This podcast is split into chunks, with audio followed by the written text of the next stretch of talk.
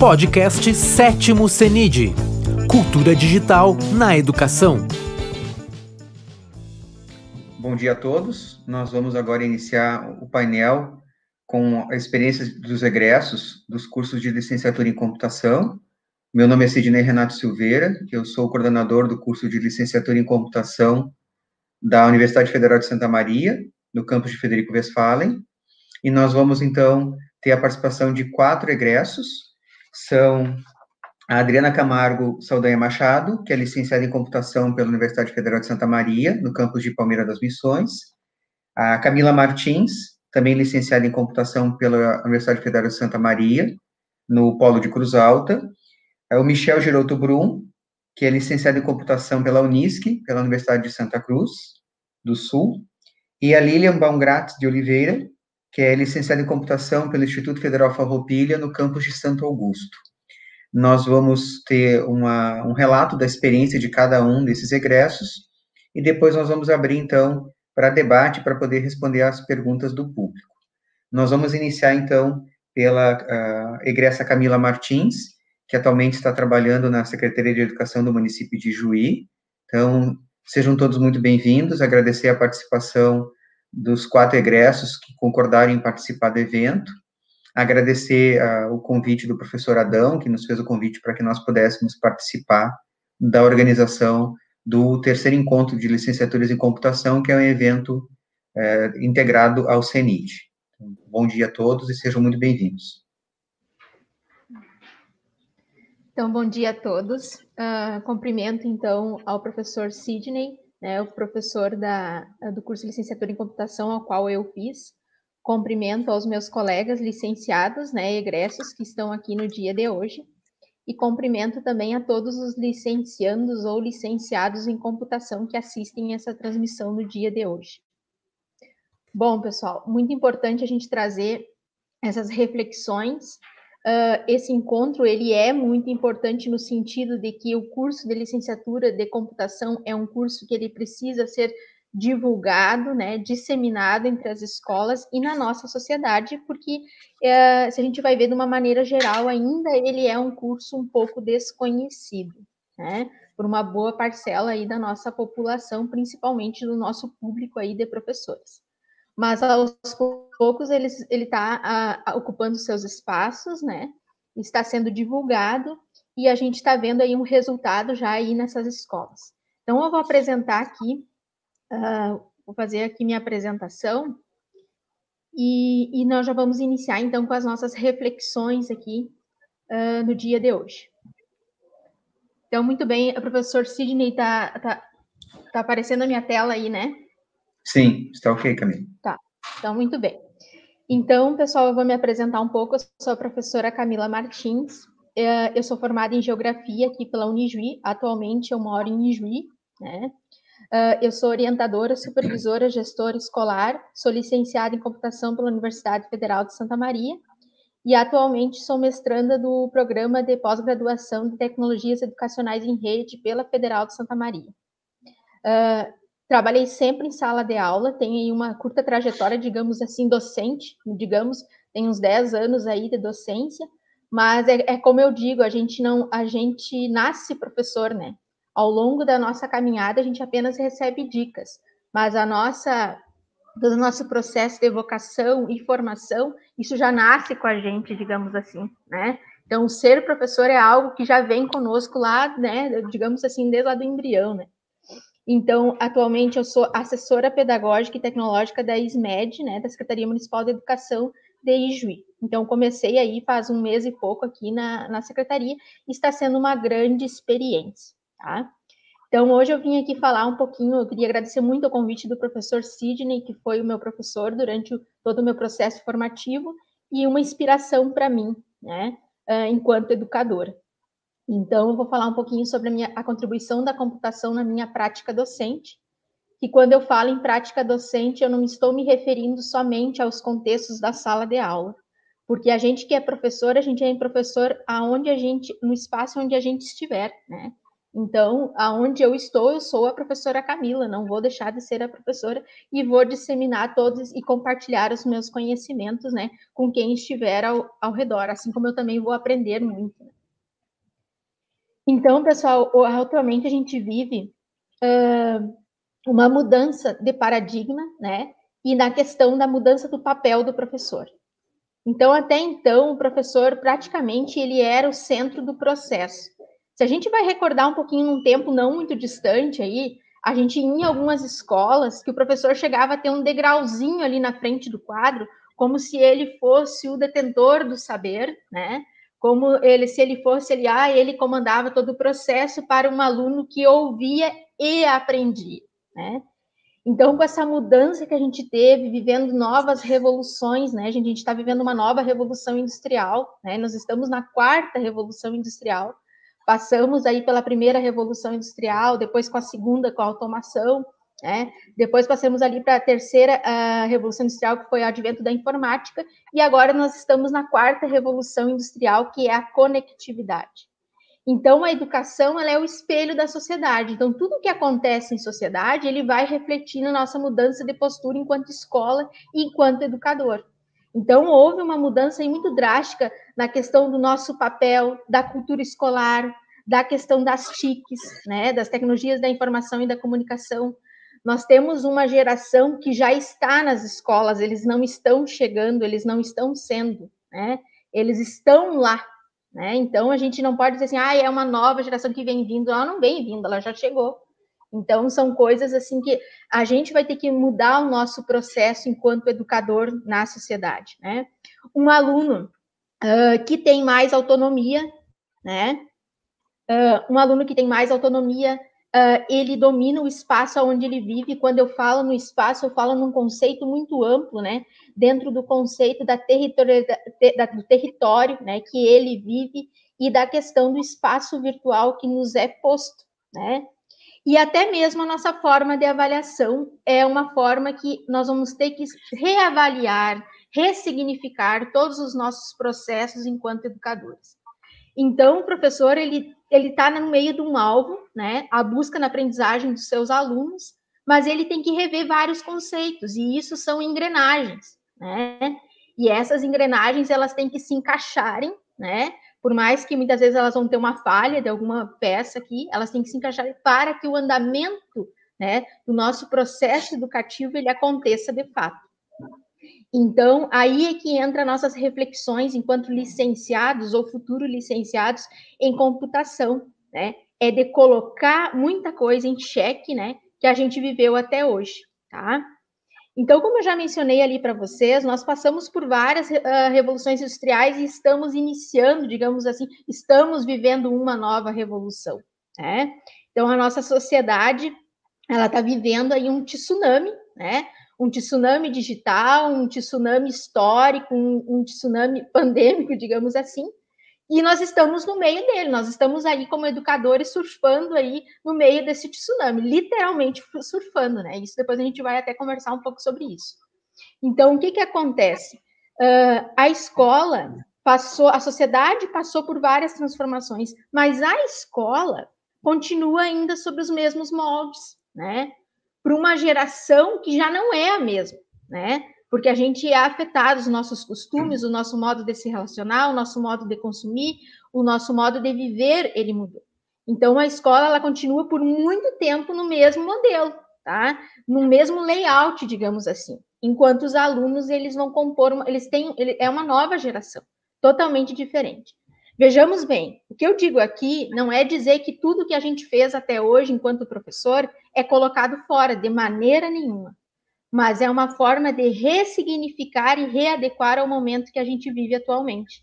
Então, por isso que é importante a gente uh, trazer essas reflexões à tona, principalmente a gente que é uh, licenciado em computação.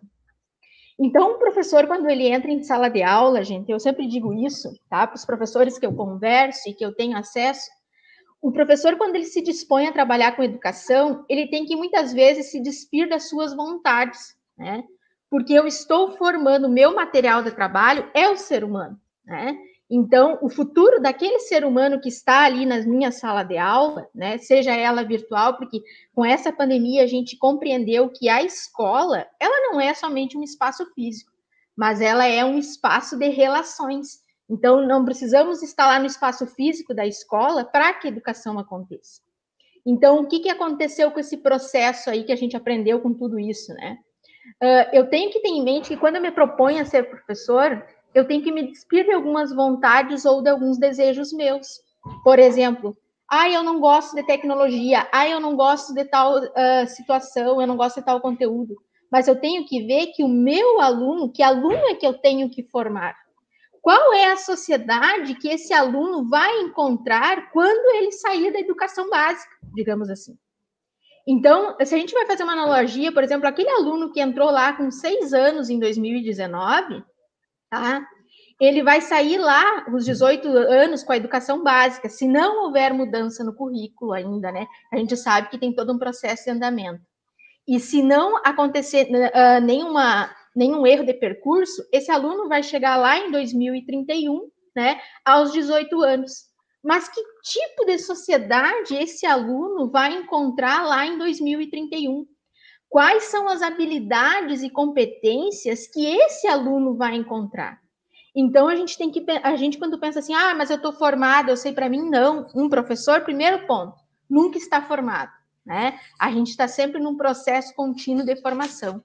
A gente tem que, tem que estar tá sempre aprimorando nossos conhecimentos e a gente não pode se isolar pedagogicamente.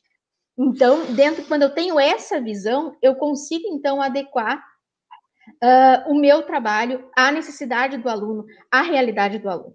Se hoje a gente vai ver as 10 profissões que estão mais requisitadas no mercado de trabalho, oito delas uh, têm a relação direta com a tecnologia. E se a gente vai observar as que estão em decadência, são aquelas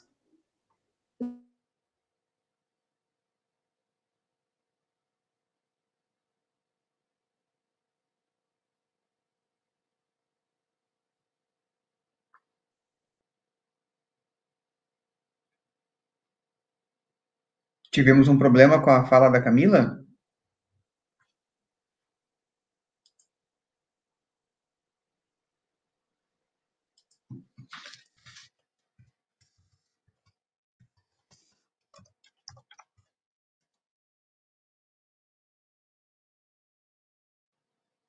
Vamos aguardar a Camila voltar ou vamos uh,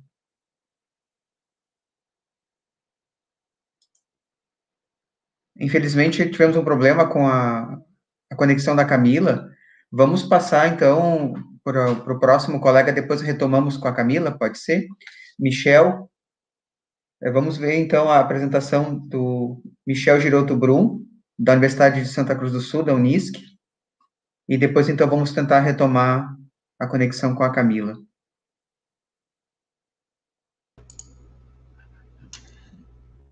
Bom dia, então, Bom dia, Michel. Chegando um pouquinho antes da hora, né? Uh, Sim, infelizmente já tivemos problema com a Camila, né? Sim.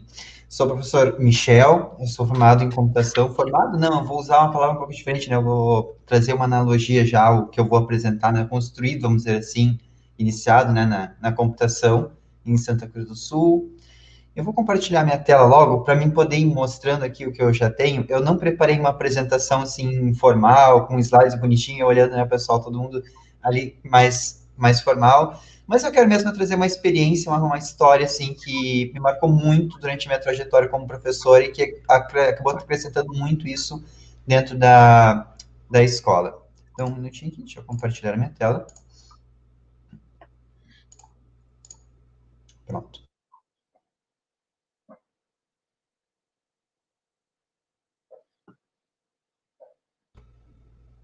Apareceu?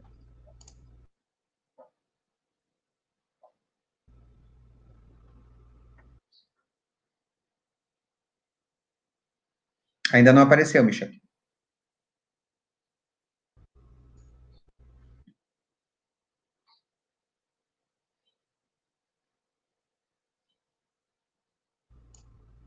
Puta merda.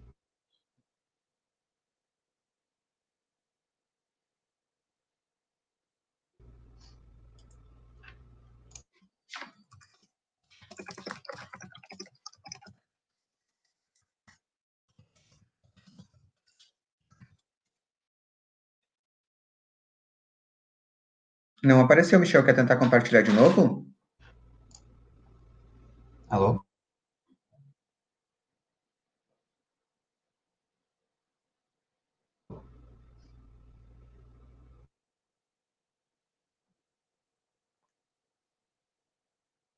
Estamos com problemas com o Michel também?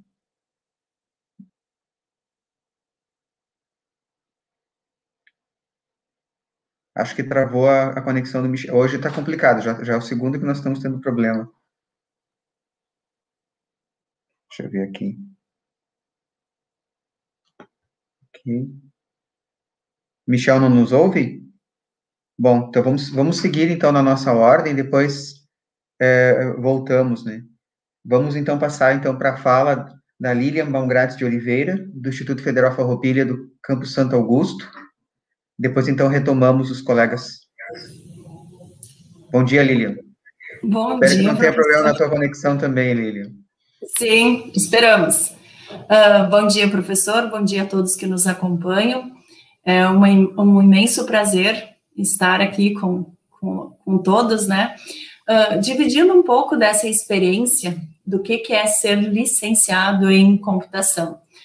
Uh, todas as felicidades e os desafios também que é exercer essa atividade.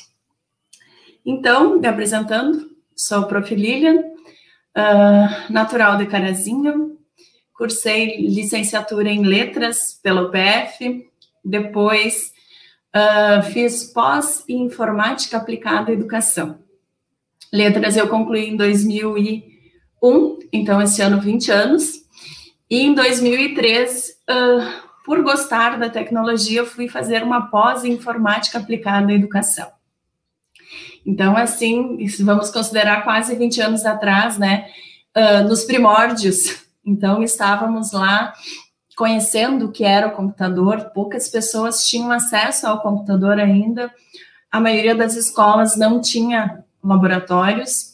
Nesse momento, ainda eu atuava como secretária de escola, então, desde uh, o ano de 2003, eu atuo em, em escolas, inicialmente como secretária e depois como professor. Então, já estava no ambiente escolar desde 2003. Então, fazendo a pós-informática parecia ser, né, uh, tinha muita coisa diferente para acontecer. Então, depois, posteriormente, eu fui uh, cheguei numa escola, eu ainda não era prof, e a diretora disse assim, mas como se você tem o, o, potencial, né, então vai atuar no laboratório. Por quê? Porque os laboratórios estavam lá, né, e não tinha nenhum profissional para trabalhar nesses laboratórios. Os professores uh, tinham o computador ainda como um ser desconhecido, né?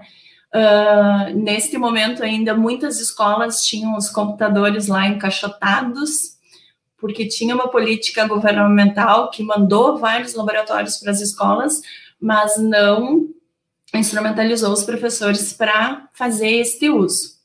Então, concluindo em 2005, após em em informática, continuei atuando, então, como prof, mesmo em desvio de função, né, uh, como prof de informática. Nesse momento, assim, a gente foi fazendo uh, várias descobertas, uh, foi aquela fase de, de, criar blogs, de fazer o, o, aluno lá já se desafiar a escrever, de, de, incentivando os colegas professores também nessa área da, da computação ou da informática. Em 2007, eu vim morar em Santo Augusto. Eis que em 2008 surgiu a possibilidade do curso de licenciatura em informática, né? Então, assim como eu já tinha uma pós em informática, eu achei que era uma oportunidade enorme. Me inscrevi, fiz vestibular e fui cursar, então, a licenciatura em informática. Logo no começo do curso, então, nós não éramos IF ainda, nós éramos Cefet, no começo do curso mudou o nome, então, para licenciatura em computação, se adequando à, à legislação nacional, né, que foi, então, os primeiros cursos de licenciatura em computação. Uh, para mim, no primeiro momento, como eu sou formada em letras, eu sou da área, partia da área totalmente de humanas, né? Na pós-informática, nós tínhamos trabalhado com a parte humana né, da, da, da, utilização da tecnologia não, te, não tão técnica.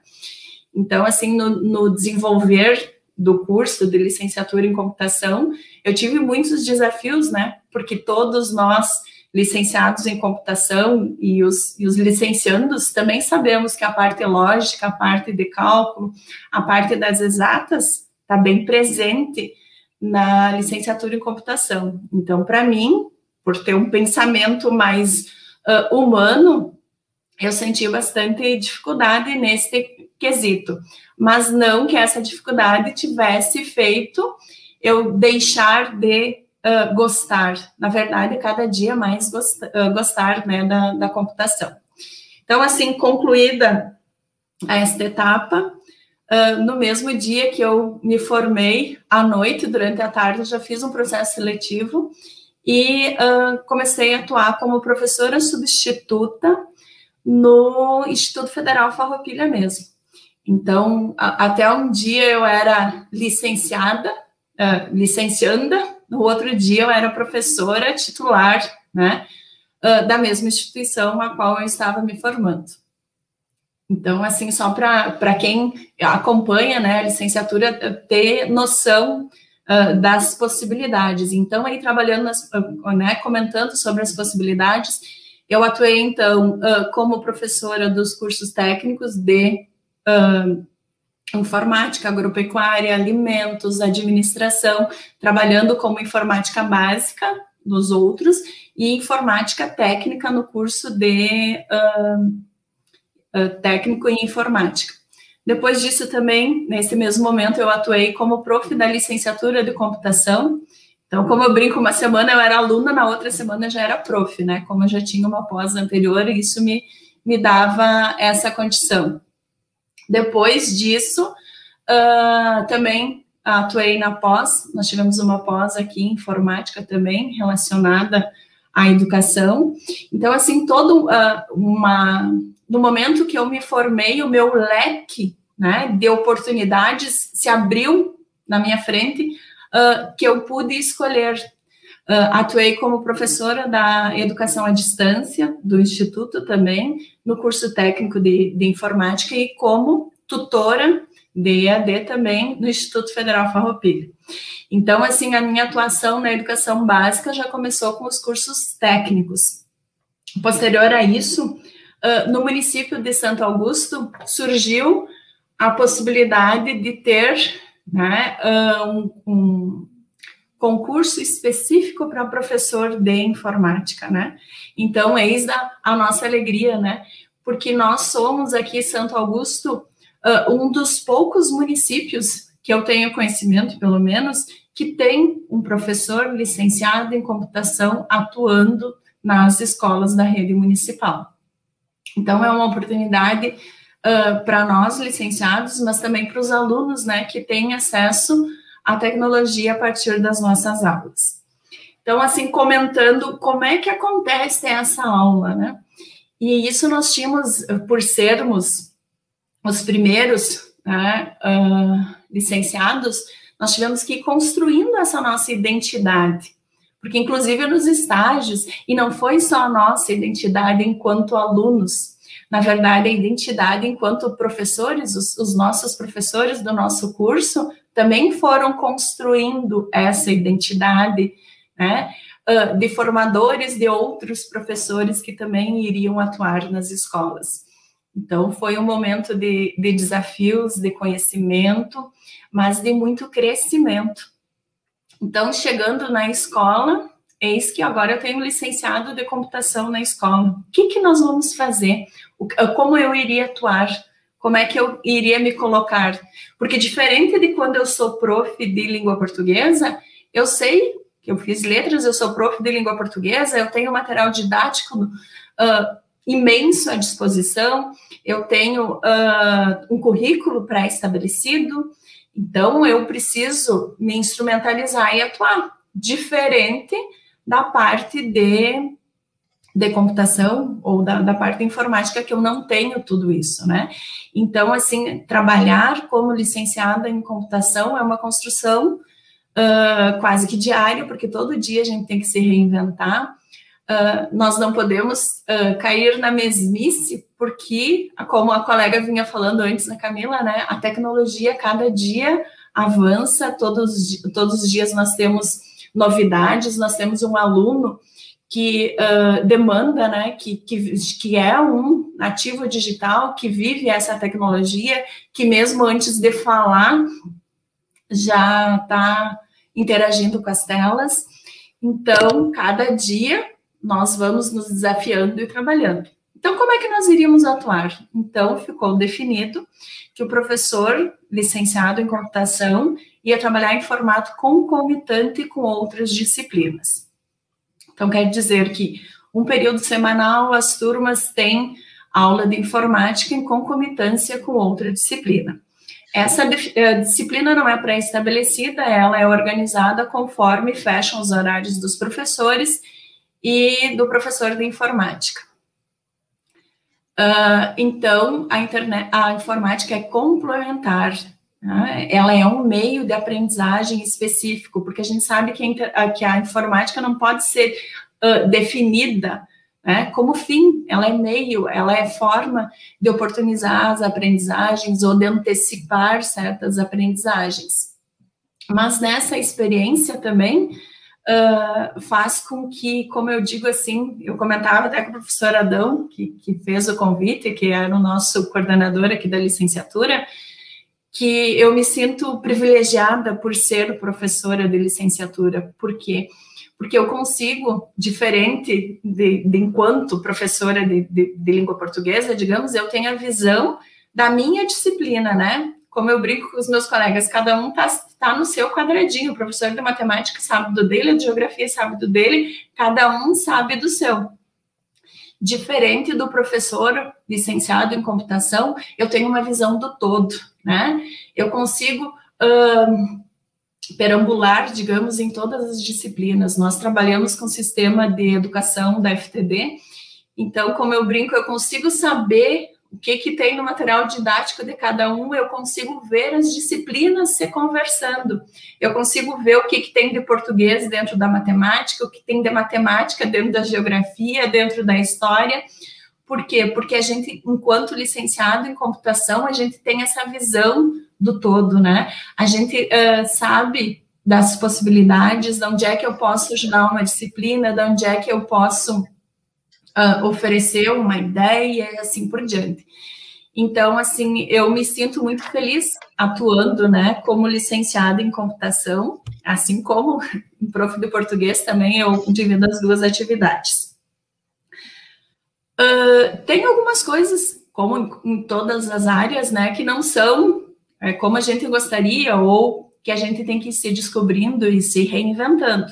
Quando eu trabalho em concomitância com os outros professores, tem essa parte interessante de conhecer o todo, uh, de fazer trocas. Eu faço trocas muito salutares com os meus colegas, mas tem professores que são mais receptivos à tecnologia e a, e a essa divisão, esse entrelace das disciplinas, assim como tem professores que são mais receosos, que não entenderam ainda qual o papel da tecnologia, que não estão dispostos, né, a se envolver tanto.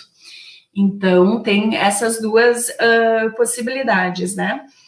Penso, às vezes, que deveria de ter um componente curricular específico de informática ou de computação.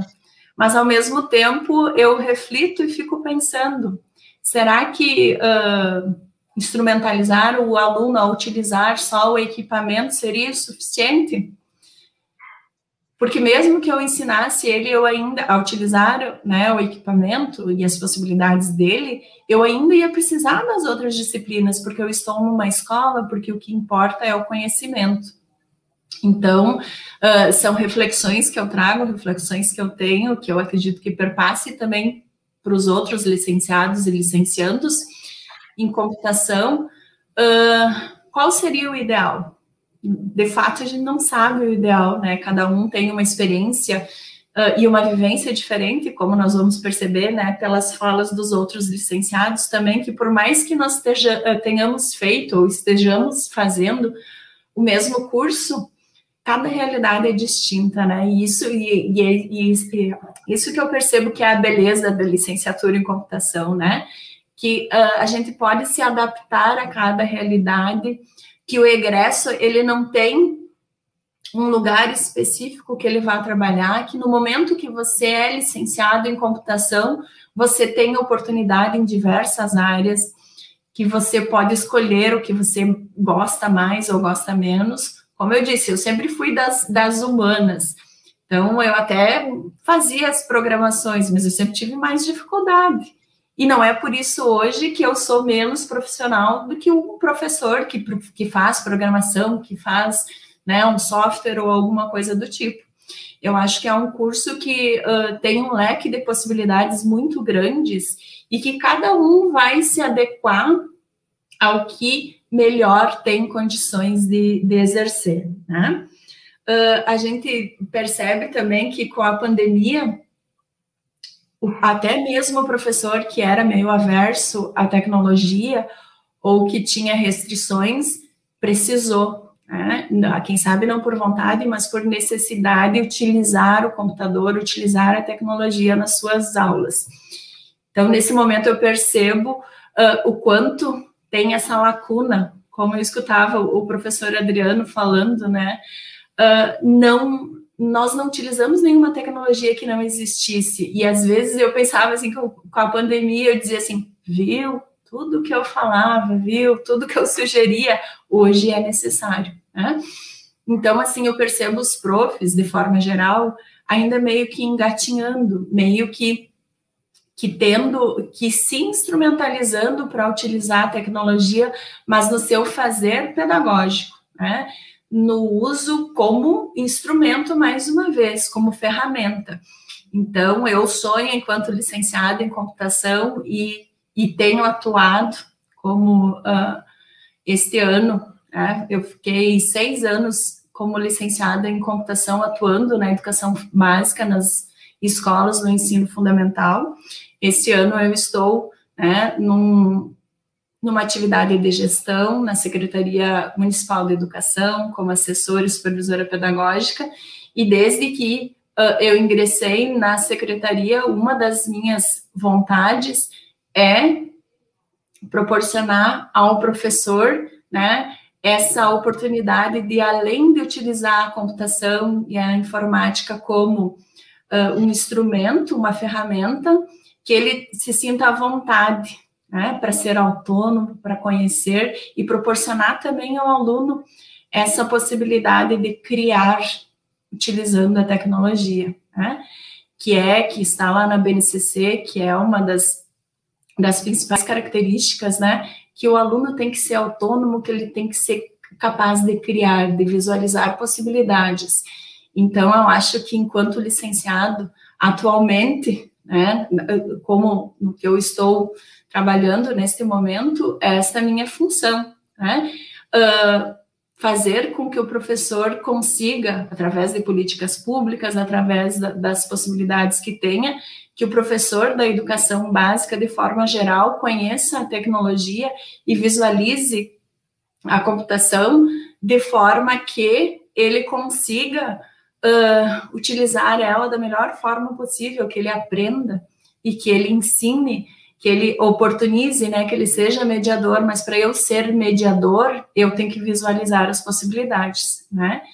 Então, uh, para finalizar, quero dizer, né, agradecer mais uma vez o convite, dizer que não fiz slides, que a minha intenção era justamente essa, né, de dividir as minhas alegrias, as minhas angústias e a minha vivência enquanto licenciado em computação.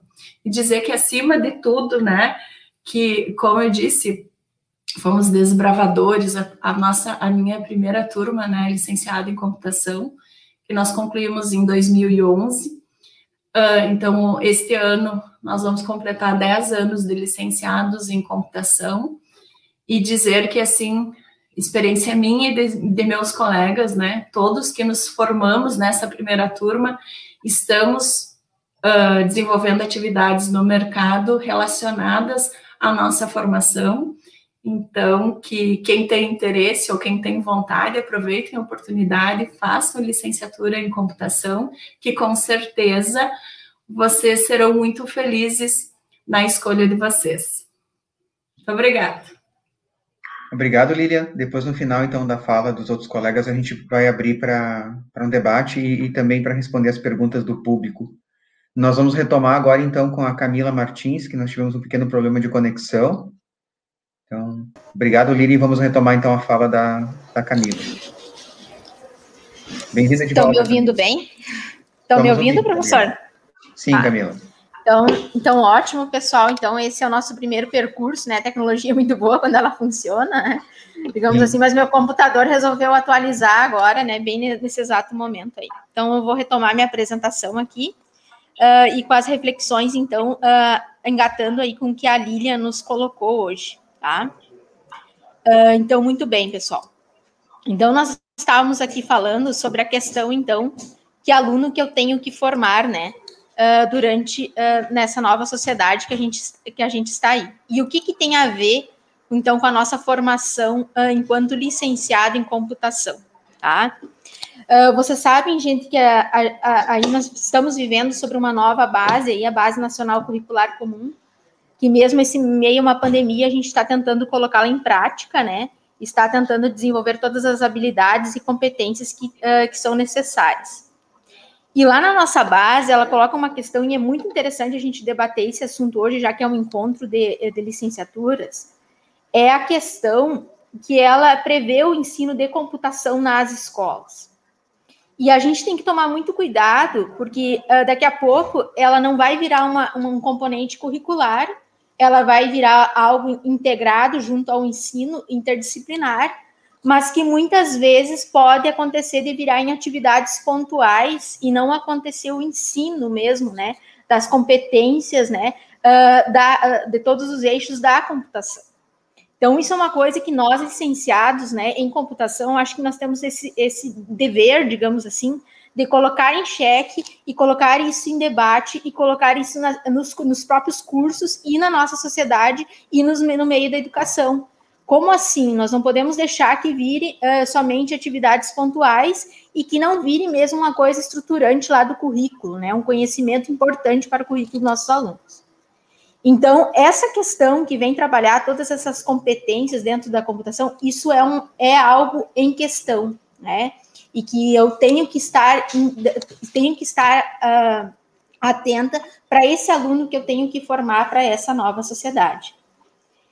Então, voltando para nossas reflexões, foi nesse sentido, né, que eu vou relatar agora um pouquinho, que eu procurei o curso de licenciatura em computação. Vou contar um pouquinho para vocês, uh, porque ele, eu acho que acredito que uma boa parte aí dos professores ou os ingressantes no curso, eles vão fazer essas reflexões. Eu, como professora de geografia, geografia e ciências humanas, ela é muito teórica. Então, uh, eu tinha turmas de ensino médio, principalmente, muito desanimadas. Desanimadas no sentido que eu, percebia que eles não estavam vendo né, na escola algo que fosse importante para a vida deles ou para o contexto onde eles viviam. Né? E foi nesse sentido, então, que quando eu via né, lá o anúncio do curso, eu pensei assim, não, mas eu tenho que fazer algo a mais, né? Eu tenho que ir, eu tenho que ir atrás, eu tenho que tentar enganjar esse aluno, eu tenho que entrar no mundo dele, né? Ao contrário, do, uh, eles não vão vir até nós, é nós que temos que entrar no mundo deles, né? E eu tenho que tentar acompanhar essa geração. Então, foi em busca dessa formação, então, que eu ingressei no curso de licenciatura em computação. Quando a gente vê lá o anúncio dos cursos de licenciatura em computação, ah, nos, nos, remete que parece só que a gente vai ter lá, vai ser um professor de informática básica, né? Mas quando a gente ingressa no curso, a gente vê que o universo da computação é um universo muito maior daquilo que a gente imagina, né? E daí foi nesse sentido, então, que o curso de licenciatura em computação, ele entra na minha vida, né, na minha trajetória docente, e ele é um divisor de águas. Por que um divisor de águas? Porque a partir do curso de licenciatura em computação, eu me tornei, uh, eu, tive, eu me tornei uma nova professora, e eu tive um novo olhar sobre a educação e sobre as coisas em si por mais que a minha, a minha formação era era em geografia, né? A gente tinha toda aquela visão da sociedade, que a gente estuda muitos teóricos, a gente procura fazer análise de conjuntura. A licenciatura em computação, ela, ela me ajudou a abrir o meu leque enquanto visão de educação, né? E quando eu digo abrir o leque, é naquele sentido em todo o contexto pedagógico, tanto dos professores quanto dos alunos. Então, gente, sem qualquer clichê, né, que a gente vê aí nessas frases meio, uh, meio prontas, assim, ó, a licenciatura em computação de quem está fazendo ou quem já terminou, sem dúvida nenhuma, é um curso que proporciona um novo olhar sobre a nossa sociedade, sobre os nossos alunos, né, e sobre os novos contextos de educação que a gente tem atualmente. Então, ela é muito importante que, uh, que a gente discuta e que garanta, né, cada vez mais a permanência e a execução dos conhecimentos em computação na educação básica. Então, isso é uma coisa que nós, licenciados em computação, ou futuros licenciados, teremos que colocar em xeque e soltar o verbo. Essa é a verdade, né? No sentido que a gente tem que defender o nosso espaço enquanto profissional da computação dentro da educação básica. Então, são coisas que esse espaço dentro dos encontros da licenciatura em computação é importante que a gente debata e coloque em xeque, tá? Por quê? Porque o licenciado em computação, ele é um transformador pedagógico, né? Por que, que eu digo que ele é um transformador pedagógico? Porque ele chega no contexto da escola, lá das secretarias, enfim, na gestão, né? Porque esse curso nos abre todo esse leque, né? Da questão de trabalhar diretamente em sala de aula, de trabalhar com a formação de professores, de trabalhar como gestão, né? Então, ele abre todo esse leque aí no campo da educação para nós e a gente tem a oportunidade de transformar a, a, pedagogicamente. A gente sabe que a realidade da educação da nossa, da nossas, das nossas escolas, principalmente quando a gente fala no setor público, e a gente sabe também a divisão um, digital muito grande que existe no Brasil, e muitas vezes a gente parou nessa barreira, né? Porque enquanto educadores, a gente fica olhando assim, ah, mas eu não vou mudar a minha postura metodológica, porque na minha escola não tem internet adequada, porque na minha escola não tem um laboratório de informática. Mas a computação não é só ligar em redes. A computação ela não é só ligada somente né, com computadores, né? A gente tem vários aí professores aí dentro renomados aí que nos falam da questão desplugada, né? Da construção do pensamento lógico, da construção dos conhecimentos básicos que o aluno tem que ter para a resolução de problemas e que nos e que ajuda todo no desenvolvimento do pensamento uh, computacional. Então, o licenciado em computação ele tem um olhar para além daquilo, né? Para além daquilo que se vê. Então, quando a gente chega, no, a gente chega nesses contextos escolares que a gente encontra N dificuldades, porque a gente sabe que a gente encontra muitos espinhos e não rosas, né? Dentro dos sistemas escolares, a gente é aquele, aquele encorajador, né? Digamos assim, aquele que entusiasma os demais no contexto, uh, no contexto escolar, para que eles vejam as coisas além daquilo da, do que a realidade nos mostra. Então, por exemplo, assim, eu sempre digo assim, ó, quando eu abordo sempre uh, com, converso com professores, né, com os meus colegas, eu sempre digo assim, ó, que a educação, muitas vezes, ela é que nem uma casa. Eu não tenho de, eu não tenho, uh, eu não tenho dinheiro para reformar, digamos, a minha casa, né? Então, a educação a gente sabe que não, nunca tem a verba que deveria ter sido destinada a ela, né? O investimento que deveria ter sido uh, dedicado a ela. Mas eu não posso uh, fazer com que, é, que eu pare ali nessa barreira. Então, se eu não posso modificar ela como um todo, eu vou modificando as partes. E de partes em partes eu vou atingindo todo. Então, por isso que eu fiz a comparação com a casa. Se eu não posso reformar ela inteira, eu vou reformar o quarto, eu vou reformar a varanda, até que um dia ela fique toda reformada. Então, é esse olhar que o licenciado em computação tem que ter. Ele não é o técnico, isso tem que deixar bem claro, a gente ajuda nas dificuldades técnicas, né?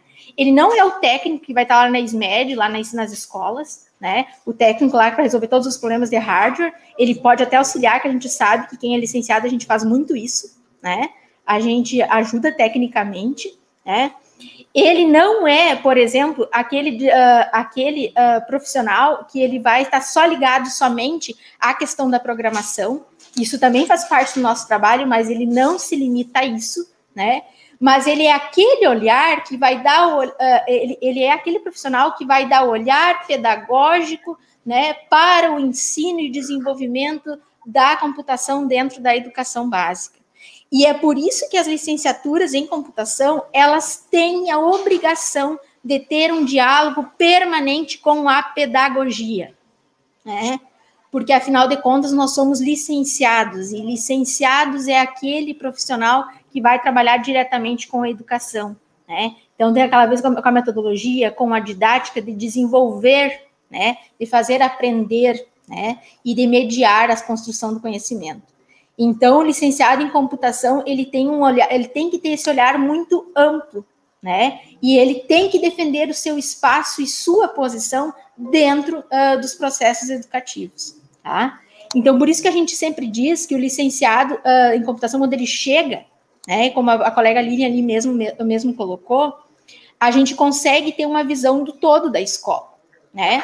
além do lado pedagógico, aquele outro lado que tem que ser desenvolvido e aquelas condições que a gente tem hoje e o que, que a gente pode fazer. Então, são coisas assim que a licenciatura, de, a licenciatura em computação tem que ser discutida e tem que ser colocado em xeque e refletida permanentemente para que a gente melhore cada vez mais a qualidade dos nossos cursos. Então, a escola, gente, eh, voltando a falar no nosso contexto aí, né, dentro da educação, nós passamos por várias sociedades, né? Passamos por uma sociedade feudal, que era basicamente agrícola, né? A educação, ela era, né, daquele professor, né, que ensina e o aluno que senta e ouve. Depois nós passamos para a sociedade uh, industrial, né, com o advento da revolução industrial. A educação também, ela era baseada toda em carteiras e ela lembra muito a questão uh, do advento da indústria. Nossas escolas lembram muito ambientes industriais ainda porque a indústria seguia esses moldes. Então, se a gente vai ver a arquitetura das nossas escolas, com as janelas, com as sirenes, uh, com o espaço de, de, de, de, enfileirados, com o processo produtivo, o horário para entrar, o horário para sair, o horário de descanso, ele lembra muito uh, os processos industriais. Se a gente visitar uma indústria aí, a gente vai vendo que todo o regime de organização dentro de uma indústria lembra muito uma da, da, da escola. Então, a escola sempre andou nesse tripé, né? Uh, digamos assim, a educação, né? Esse tripé, sociedade, tecnologia e educação. Ele, ela está sempre, ela está uh, estritamente ligada a esse tripé. Então, o que, que aconteceu? As nossas escolas, elas foram moldadas para obedecer um ambiente industrial. Só que agora nós vivemos numa outra sociedade, que é a sociedade em rede. E a gente sabe, gente, que a sociedade em rede ela não atinge todos de modo, eh, de, eh, de, de modo igual, né? A gente pode dizer assim, de forma igualitária. A gente sabe, hoje, hoje eu estava vendo uma pesquisa que nós somos 7 bilhões de pessoas no mundo, um pouco mais de 7 bilhões, né? Quase 8 bilhões de pessoas.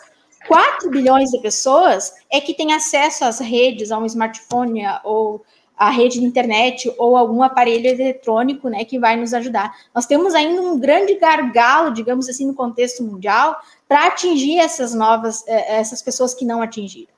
E muitas vezes, gente, a escola vai ser esse único espaço.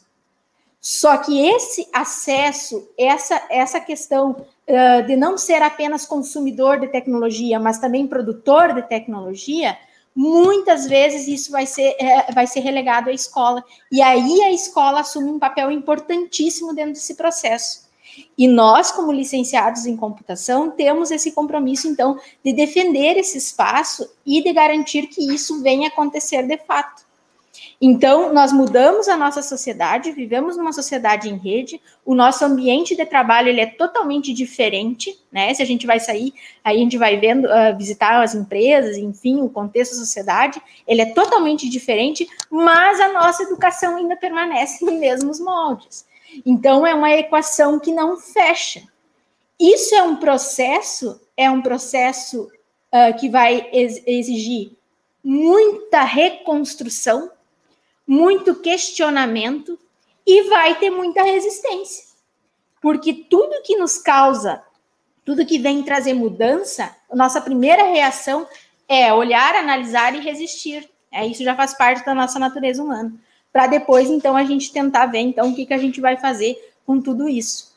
Mas uh, isso já vem, vem de uma longa caminhada.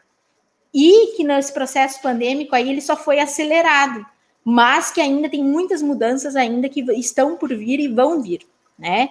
Então, a educação a partir de agora, gente, ela nunca vai ser, a, nunca mais vai ser a mesma. Ela já não era e agora ela acelerou o processo ainda mais.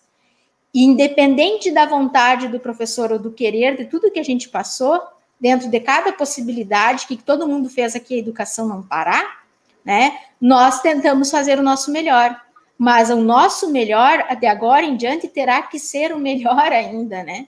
Então, porque tudo vai mudar, os contextos, a educação híbrida veio para ficar, né? A tecnologia ela está vindo para ficar, porque ela é uma necessidade de uma nova sociedade que a gente vive. Repensar a escola, reconstruir o nosso papel enquanto professor. E o licenciado em computação, então, ele entra aí. Tem uma frase aqui do Happins que é muito interessante, que ele diz assim, ó, que os nossos alunos que nós, nós temos aí na nossa nossas classes, a gente está preparando crianças para trabalhos que ainda não existem, para usar tecnologias que ainda não foram inventadas, de forma que eles possam resolver problemas que nem sequer a gente pode imaginar quais serão. E isso é uma verdade que, se a gente analisar três anos atrás, quando que nós iríamos imaginar que nós íamos participar uh, de um evento de educação discutindo a tecnologia pelo meio virtual. Se talvez não tivesse acontecido todo esse processo, nesse exato momento, todos nós estaríamos numa sala lá, no, lá em Passo Fundo nesse momento. Mas hoje nós temos pessoas em Santa Maria, nós temos pessoas em Santo Augusto, nós temos pessoas de Ijuí, nós temos várias pessoas de vários lugares unidos num lugar, em espaços diferentes, num lugar mais, no mesmo lugar. Então, para vocês verem que até esse conceito de espaço e território, a tecnologia diluiu, né? E o professor, então, vem, uh, o professor vem mudando essa postura, né? Auxiliando a tecnologia, não como ele vem para tomar o seu lugar, mas muito pelo contrário, ele vem para auxiliar pedagogicamente. Então, é aí que o licenciado em computação vem, entra aí nessa história nós somos, gente, aos que estão assistindo e aos meus colegas que estão aqui já licenciados, nós somos muito mais que professores que vamos lá trabalhar o pensamento computacional e disseminar novas tecnologias dentro da escola. Nós somos encorajadores de um novo, de um novo, de um novo papel da educação, né? Então, para a gente entender todo esse processo aí que está acontecendo nessa nova nossa revolução industrial aí que a gente está vivendo. Então, isso é muito importante, tá? E achar também que tecnologia não vai resolver todos os nossos gargalos e as nossas lacunas na aprendizagem, na educação e na nossa sociedade, nos processos formativos, né? Então, a gente vai ver aqui, ó, se a gente fazer uma análise da nossa educação básica, a gente vê que os alunos entram lá na educação infantil, eles permanecem até ali o final uh, do ensino fundamental, ali ao nono ano, e quando chega no ensino médio, nós estamos com aquela luta para os alunos permanecerem na escola. Nós entramos no processo, o processo de evasão dentro da escola, dentro da, o processo de evasão da escola do aluno do ensino médio, ela é muito grande. E se a gente vê, a gente observar e conversar com esses alunos, a gente vai fazer uma pesquisa e vai observar que esses alunos eles não veem sentido no que a escola ensina e aquilo que a sociedade tem exigido. Então, ele não está conseguindo uh, enxergar relações. Isso que eu estou querendo dizer, não quero dizer que as, as, escolas vão ter que ser super equipadas, né, com aparelhos de última geração, porque a gente sabe que isso muitas vezes é uma utopia dentro do nosso contexto pedagógico, da nossa realidade, principalmente da escola pública. Mas o que a gente vai levar enquanto licenciado em computação é a seguinte mensagem: que a, a tecnologia, os recursos de informática, eles não levam à inovação. O que leva à inovação é a metodologia que o professor utiliza em sala de aula. Então, a gente pode ver assim, ó, laboratórios, eu já presenciei isso mesmo, laboratórios, escolas com laboratórios super, super equipados, com sala maker, mas que os professores não conseguiram dar um andamento metodológico para aquilo ali, um sentido para o aluno na metodologia, entende? Então, por exemplo, essa frase aqui do Marco Silva, ela é uma frase muito importante, ó quando diz que a sala de aula inforrica, ela pode ser pobre em interatividade. Então, eu posso ter muitos equipamentos, né, tecnologicamente falando, né, com uma rede de última geração, mas eu não consigo fazer uma relação metodológica, né, no meu trabalho. Então, eu acabo perdendo e aquilo ali se torna obsoleto, né? Enquanto muitas vezes uma professora, lá, lá com, uma, uma sala infopobre, digamos assim, que a gente vai lá com os nossos materiais, fazendo o que pode, né, que não tem uh, acesso às últimas, às últimas novidades aí, digamos, na área tecnológica, muitas vezes ela consegue fazer com que a sua sala de aula seja rica em interatividade, porque os alunos vão entender todo o processo de construção do pensamento, né, lógico computacional, de resolução de problemas. E não ser apenas consumidores de tecnologia, e sim produtores de tecnologia. Talvez esse seja o nosso grande desafio. E para tudo isso, a gente não precisa dividir em áreas. Talvez a gente não precise de um componente curricular lá no, nos currículos das escolas que fale que trate, trate somente da computação. Mas a gente precisa garantir que o pensamento computacional, que os conhecimentos importantes dentro da computação, eles estejam presentes sim dentro da educação. E não somente dentro das metodologias ativas, mas que ela esteja de fato, concretamente, né, enraizada nas atividades que os professores realizam em sala de aula. Por quê? Porque ainda nossos currículos escolares, eles são muito divididos em gavetas, né? Em gavetas de história, geografia, português e matemática. Mas o mundo ali fora, ele não está cobrando as gavetas, ele quer o olhar como um todo. Então, talvez essa questão que nós, enquanto licenciados em computação, temos, gente, temos, e não adianta a gente renegar, a gente tem que cobrar isso enquanto licenciado. Bom, nós temos esse conhecimento está na base, ele é importante e ele tem que estar presente nos currículos escolares, né? Mas não daquela forma, ai, o professor lá que vai resolver o problema da, lá do computador, é ele que sabe, é ele que vai formatar o slide, é ele que vai uh, transmitir lá para a escola, não é nesse sentido, né? O licenciado em computação, ele vai ajudar a transformar o olhar da escola sobre essa nova, nova sociedade e sobre as novas necessidades da educação. Então, isso é muito importante a gente trazer essas reflexões. E agora eu vou mostrar um, vou mostrar um pouquinho da minha prática. Eu trabalhava, então, numa escola pública do campo, né? Uh, trabalhei já em, em, escolas técnicas, né? Uh, na, na, cidade, mas uh, trabalhava em escola principalmente pública do campo. E eu iniciei toda essa minha trajetória, então, de encorajamento dos alunos, tá?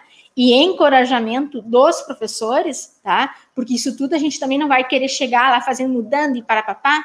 Isso aí vai ser todo um processo de abordagem, né? Como eu vou abordar naquele ambiente, como eu vou me portar e como eu vou uh, conseguir aos poucos ir introduzindo novas ideias numa mentalidade que muitas vezes ainda a gente só olha para o lado das dificuldades que a gente sabe que são inúmeras dificuldades, tá?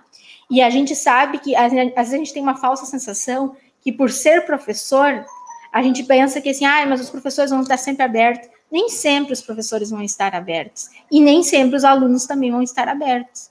Então, são questões de mudanças, né? Mudanças comportamentais, mudanças de abordagem, tudo isso entra em xeque. Então, gente, eu comecei todo o meu trabalho, quando eu iniciei na licenciatura em computação, eu iniciei, uh, tentei levar né, um pouco mais, trazer um pouquinho mais para a minha escola, que apesar de ser do campo, que ainda tem aquela visão do atrasado, né? Que acho que escola do campo é aquela escola do, é aquela escola uh, que não tem que não tem tecnologia, que não emprega, qualquer coisa serve. E eu me incomodava muito, muitas vezes, com essa visão que tinha.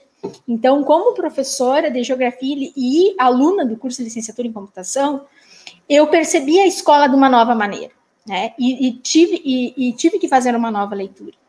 Então, eu comecei assim, a trazendo aos poucos as ferramentas Google, que agora, para nós, em tempos de pandemia, elas são uh, peças-chave da nossa prática docente. Mas que naquele período ela não era muito, elas não eram muito, elas não estavam muito em voga. Então, eu comecei a trabalhar com os alunos com por essas ferramentas. Eram ferramentas simples, intuitivas, que me ajudavam pedagogicamente e que ressignificavam a minha forma de ensinar. Então, a partir dessas ferramentas que oferece o Classroom, o Gmail, o Drive, o Forms, o Agenda, eu consegui ressignificar a minha prática docente. Então, o que, que, eu, o que, que eu comecei a fazer? Quando o Google Classroom era uma ferramenta que eu já usava há muito tempo, né? E o Google Classroom, gente, digamos assim, eu acho que todo professor vai continuar usando, os que não sabiam usar aprenderam agora, alguns ainda estão em processo de construção, porque eu tenho que ver que a minha diversidade do meu corpo pedagógico é muito diferente. E cada um, cada professor recebe as informações de forma diferente. Então, o Classroom era uma ferramenta que eu usava há muito tempo porque era para mim aplicar a sala de aula invertida, né? Quando o aluno vinha para a aula, a gente vinha para questionar, debater e fazer exercícios. E eu deixava os materiais disponíveis da aula para eles lerem, né, para que quando eles viessem para a escola, eles já viessem prontos. E isso eu consegui trabalhar muito bem com eles, assim, no, no início surgiu resistência, porque é uma mudança de papel do professor. E isso, gente, passa por uma mudança de pensamento de uma comunidade escolar, não é somente do professor, de uma comunidade escolar, de uma coordenação pedagógica, né, para até chegar depois definitivamente na sala de aula lá com o aluno. Então, a partir dessas ferramentas, a gente fazia várias atividades, né? Então, utilizava, por exemplo, a construção de blogs que eles faziam, sites com campanhas, né? Então, aqui, por exemplo, vocês estão vendo aí uh, um, um site que a gente montou sobre voto consciente, que era dentro de um conteúdo lá da. que a gente estudou sobre a história presidencialista dentro da geografia. Ah, durante a pandemia, a gente a sala de aula ela mudou de contexto, ela foi para um espaço físico para um espaço virtual. Então os, os, meus alunos eles já estavam habituados a esses ambientes, porque eu já vinha num processo trabalhando com eles. Daí uma professora me perguntou um dia, isso aqui me abordou e me perguntou: "Camila, tu aprendeu tudo isso na licenciatura em computação?" Não, porque é essa visão que as pessoas têm do licenciado em computação, que ele vai para lá e ele vai aprender tudo lá, tudo dentro da licenciatura. A tecnologia é algo, gente, que a gente aprende, a gente aprende muita coisa a desenvolver software, a trabalhar com softwares, mas a gente também aprende que a tecnologia é algo que a gente aprende fazendo, errando e acertando, que a gente não vai saber tudo sempre. Então, a gente foi ah, dentro da minha prática metodológica, juntamente com o curso, a gente foi, foi, foi, construindo, né? Foi construindo metodologias, foi trazendo ideias, e assim eu fui trabalhando. Então, trabalhava com Google Hirt. Né? Camila? Né? Já estourei, né?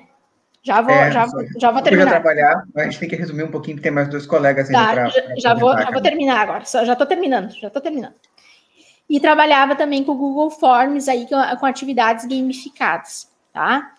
Uh, trabalhamos também com muitas criações para atrair os alunos nas aulas remotas, né? Ou não, que isso também é na questão uh, do, do, presencial. Então, a gente passou a partir de criações de personalização de conteúdo, criações de avatares, né? Uh, chamamentos para eles para as aulas, né?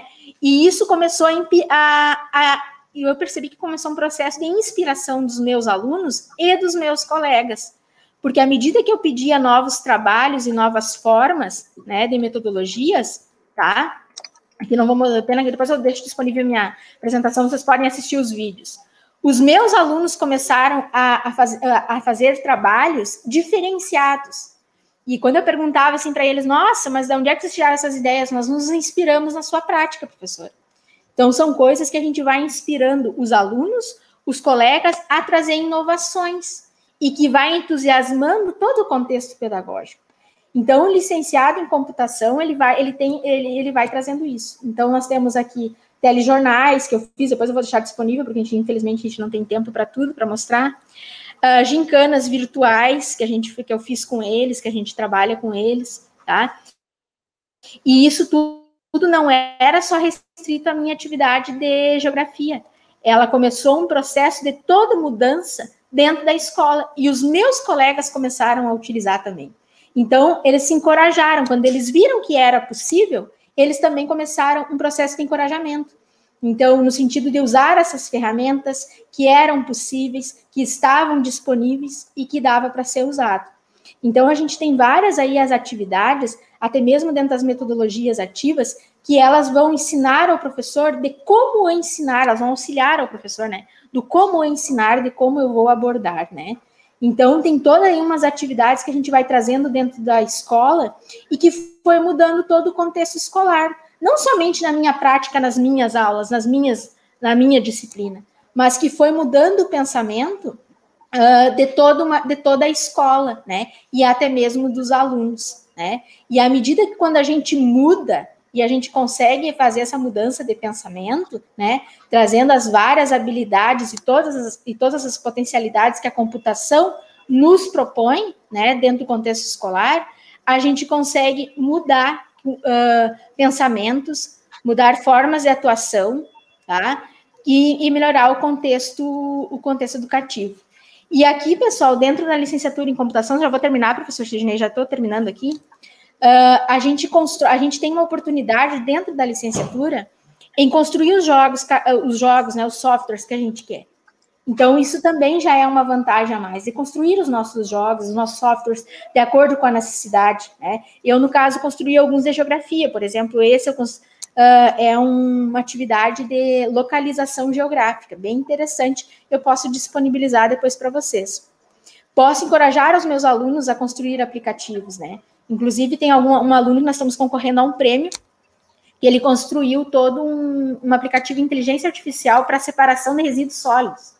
Então, isso, isso também é, é, uma, é um processo que vem junto com o licenciado em educação, de não consumir tecnologia, mas é produzir tecnologia e encorajar os alunos que isso é possível. E esse aí é um sistema uh, educacional para quiz que está sendo aprimorado, né? Ele está sendo muito bem divulgado, é o Quiz Eduque, foi publicado até um artigo com o professor Sidney, né? Junto com o professor Ricardo Tomés Macedo. E a, a, mudança, né, gente, das possibilidades que a tecnologia nos abre e que mesmo com pouco recursos ele é possível. Tipo, rádio, criações de rádio escolas, né, uh, de sites, de produção, né, de várias formas de produção do conhecimento. E os modos desplugados, né, gente, que eu vou deixar esse link no chat para vocês, que são modos que a gente pode trabalhar N atividades que ajudam a construir o pensamento computacional, né? E na resolução de problemas, na questão da introdução do pensamento uh, de trabalhar por projetos, no modo uh, que não precisa de internet nem de computador. Então, isso é muito importante. O licenciado em computação, ele é, ele faz a diferença dentro da educação, mas a gente tem que uh, garantir a nossa presença e a nossa atuação dentro do contexto do currículo escolar, né, e dentro da, dentro da escola. Bom, desculpe, eu me, eu, me, eu me passei um pouquinho a mais aí. Da minha parte era isso, agradeço mais uma vez o convite e me coloco à disposição aí para aquilo que vocês precisarem ou tiverem dúvidas, né? Lembrando que ser professor é algo, então, que sempre vai estar com a gente e, e que a gente vai construindo e vai se reconstituindo. E um licenciado, ele nunca está pronto, né? uh, porque a tecnologia ela muda rapidamente aí e a gente tem que estar sempre uh, acompanhando aí todo esse processo dinâmico aí que acontece. Então tá, obrigado, professor. Obrigado, Camila. A gente, como professor, sabe que um dos nossos problemas é falar demais, né? Isso faz parte da, da nossa profissão, né? Mas a gente, como tem que eh, ter um pouco de tempo para todos os colegas, né? Mas obrigado, Camila. Eu sei que tu é uma entusiasta da tecnologia e, e desenvolve uma série de atividades. É sempre muito bom te ouvir também. Vamos passar agora, então, para o Michel, da Universidade de Santa Cruz do Sul. Nós tínhamos começado com o Michel antes, mas ele teve um pequeno problema de conexão. Espero que agora esteja ok, Michel. Não estamos te ouvindo, Michel.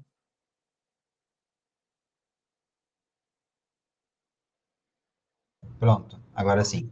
É. Isso, agora estamos te ouvindo. O probleminha antes era o meu navegador ali, o, eu estava usando o Opera GX, mas eu descobri agora que ele não dá suporte a compartilhamento de tela pelo StreamYard, então não era o computador nem a conexão, foi a hora que eu compartilhei a tela e ele cortou o suporte, ele caiu fora.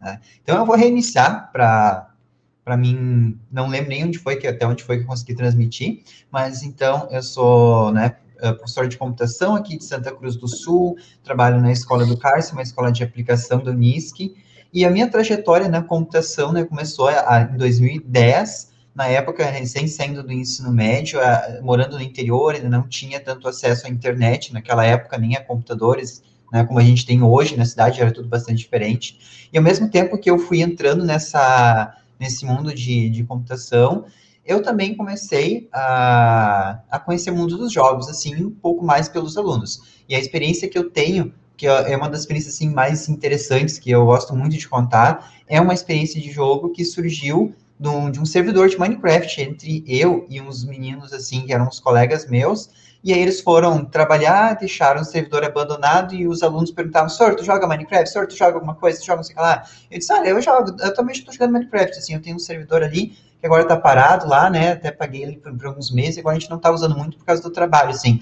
E eles assim, ah, senhor, deixa a gente entrar junto, deixa a gente jogar lá, não sei o que lá. Tá bom, pode entrar. Dei o endereço do servidor, entraram. E a gente começou uma aventura ali.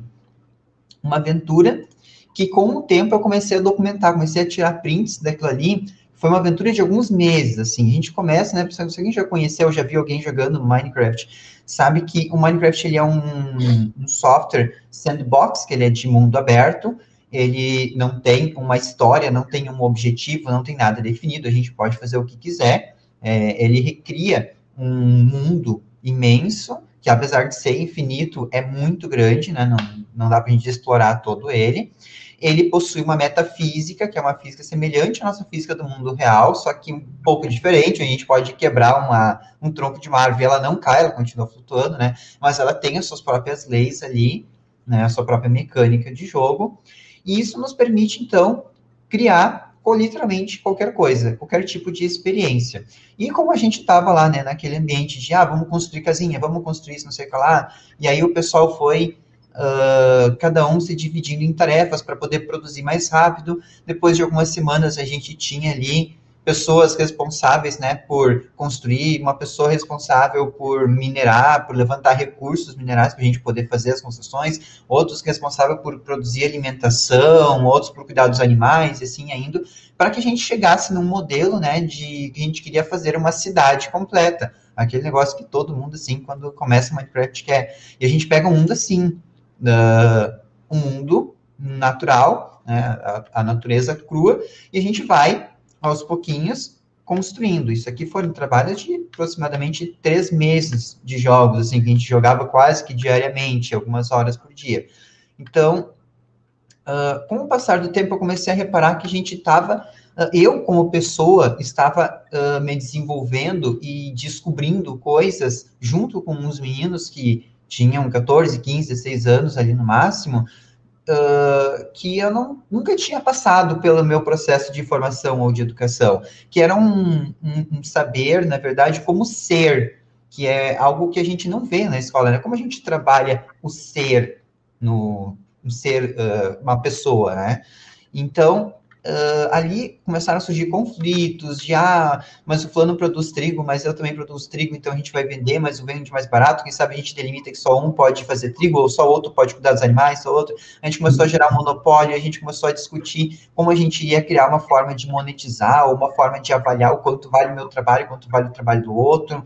Então, a gente foi surgindo em situações ao longo de três meses, que nem tem como contar todas elas, mas ao final, né, o resultado que a gente tinha era, bem, bastante tempo depois, né, que fazendas, hospitais, a gente construiu de tudo que podia lá dentro, até que a gente chegou no resultado que era uma cidade completa, funcional, uma estrutura com quase 10 jogadores que interagiam entre si, que vivi, conviviam entre si. A gente teve experiências de tentar, uh, alguém pega coisa dos outros, tentar monitorar, tentar uh, banir, coisa assim, mas a gente chegou à conclusão que não era a solução. Então, dessas experiências, elas surgiram uh, uma ideia que eu levei para a escola, que foi um projeto piloto, que iria durar seis meses, que foi quando a Microsoft, mais ou menos ali naquela época, ela comprou a Mojang e, e criou a versão Educational do Minecraft, que é uma versão especial para escolas, para educação. E aí, eu peguei aquela ideia, né? E vamos pensar, bom, o que, que eu posso fazer com isso? O que, que a gente aprende jogando Minecraft? Depois de algum tempo, assim, depois de eu já jogava uns dois, três anos, eu comecei a pensar, o que, que eu posso fazer com isso? E aí uma coisa interessante, né, é que uh, o, o, Minecraft, é, quando a gente fala de trazer ele para dentro da escola, não é fazer o que, o que chama de gamificação, que isso é pegar elementos que existem no design de games e aplicar dentro da minha, dentro da, da, minha forma, né, da minha metodologia de aula. Então, ali seria, por exemplo, o que seria gamificar? Eu já usei, por exemplo, na robótica. Ah, cada uh, tarefa que eles recebem, eles vão ganhar uma pontuação. Cada vez que eles vêm na aula, eles ganham um ponto. Cada tarefa bem executada, eles ganham de 5 a 10 pontos. Então, eles vão tendo um XP, que é um nível de experiência, que isso nos games aparece, em todos os games, né? Tem sempre uma barrinha de XP. É, o quanto de experience tu, tu já desenvolveu, que mostra quanto tempo tu dedicou àquele jogo, àquela experiência. Então, tu tem elos, badges, patentes e outros que indicam o quão tu se aperfeiçoou naquilo, e tudo isso são formas que o, o design de games ele, ele traz para tentar engajar, mas não é exatamente isso ali, tá? O, o a experiência do Minecraft ela traz para aprendizagem baseada em games, que ela é bem diferente do, do simplesmente usar a gamificação, porque eu posso usar essa gamificação nesses elementos dentro da minha aula normal, sem mudar. Só que ali a gente vai muito além do, do que é a gamificação. Nessa aprendizagem baseada em games, ela tem seis pilares que são super importantes para a gente entender. A gente meio que transcende essa ideia né, de usar os jogos na educação, a gente vai muito além daquilo que é, que é mais comum da gente ver. Uh, na Game Based Learning, a gente tem, por exemplo, uh, esses seis pilares que são de liberdade, onde o estudante ele não tem aquele compromisso de, de fazer uma, uma, especificamente alguma coisa. E, aliás, essa é um, uma das coisas que dá bastante medo da gente iniciar, porque a gente tem que se jogar no mundo e a gente não sabe o que vai acontecer. Quando eles me perguntaram assim, mas o que, que vai acontecer nesse projeto piloto? Eu não sei. Mas como assim? O que, que vai ser trabalhado? Olha, a gente vai descobrir no meio do caminho, mas eu garanto que a gente vai descobrir muita coisa. Então, essa liberdade principalmente dentro do Minecraft, por ser uma, uma aplicação sandbox, que ela dá totalmente, toda a liberdade para a gente fazer o que quiser, ela é muito, muito, muito, muito bonita de se ver o, o trabalho. Uh, tem a delimitação, né, que não é tão delimitado esse, esse ambiente como é na sala de aula, mas ainda assim ele, ele dá muitas limitações, porque a própria ferramenta te limita espaço, tempo, né, que a gente pode fazer, esse princípio de incerteza, que a gente não sabe o que vai acontecer, Uh, o princípio de produtividade, que diz que, ah, uh, numa aula normal a gente sabe que vai ser produzido, ou num, num, num, outro momento vai ser produzido tal trabalho, vai ser criado, vai ser feita tal produção. Aqui a gente não sabe o que vai ser produzido. Literalmente a gente não faz a menor ideia do que, que vai sair ao encontro dos alunos. Mas a gente sabe que a gente vai guiando aquilo, a gente vai aprendendo junto e a gente vai tirando o melhor proveito que dá. Né? Então, uh, com o surgimento ali, né, com a iniciativa desse projeto piloto, tenho aqui um material, que foi um material que foi desenvolvido, que foi o caderno de atividades, que eles tiveram que, os alunos tiveram que seguir no início, somente no início, né, de, do, do teste, esse material aqui, onde eles tinham que pesquisar recursos produtivos, depois encontrar os recursos produtivos que eles iam procurar dentro do Minecraft para poder construir alguma coisa. E o tema principal, o nosso norte, era cidades inteligentes, e eles fizeram um estudo de caso da cidade de Laguna, no norte ou no nordeste, eu não lembro exatamente onde fica no Brasil, mas é mais lá para cima, que é uma, é, foi considerada a primeira Smart City né, do, do Brasil. Então, eles fizeram um estudo, tinha um, um material do próprio portal do Minecraft lá, que eu adaptei algumas coisas, peguei um vídeo, peguei alguns itens que ele sugeria que fossem trabalhados como preparação. Então, eles tinham como desafio depois construir uma, uma casa sustentável, cada um construir a sua, ou em, em duplas no máximo, e depois eles transformarem essa casa sustentável numa vila ou numa cidade. Então, eles tinham vários bairros, eles eram organizados em grupos de até cinco estudantes, e eles formaram, se eu não me engano, foram quatro ou cinco grupos né, de poucos estudantes, e depois, no final, eles tinham que dar um jeito de que, mesmo que essas construções fossem próximas umas das outras, né, eles tinham que dar um jeito de fazer com que tudo isso se ligasse como se fossem bairros e virasse uma, um projeto, um protótipo de uma cidade, e que fosse uma cidade inteligente. Então, eles foram em, uh, em busca de alguns itens, e ali eles tinham um checklist do que a casa deles poderia ter de itens inteligentes, e eles foram em busca de mais coisas ainda para poder uh, acrescentar. Esse projeto uh, piloto, quando nós rodamos ele, né, não, foi, no, foi durante um semestre, uh, ali estão as imagens deles trabalhando, né, depois eu vou aproveitar que a gente fez até um, um momento de, de levar para os professores que tinham interesse, nós abrimos para os professores da escola que tivessem interesse em conhecer o que, que era a proposta e o que, que era o que, que o Minecraft proporcionava, né, um momento de instrumentalização deles, para que os professores pudessem vir. A gente fez um sábado inteiro, manhã e tarde, assim, os professores vieram para o laboratório para jogar, para conhecer, para conversar. Convidamos alguns alunos para contar experiências deles, para fazer aquele trabalho de, de se ambientalizar, de descobrir mesmo, né, de emergir no, no ambiente do Minecraft. Então, eu tenho aqui o mundo, eu vou mostrar para vocês rapidinho. Vamos jogar. Esse aqui foi o protótipo, né? Foi o mundo gerado por eles, pelos estudantes mesmo. Então, vou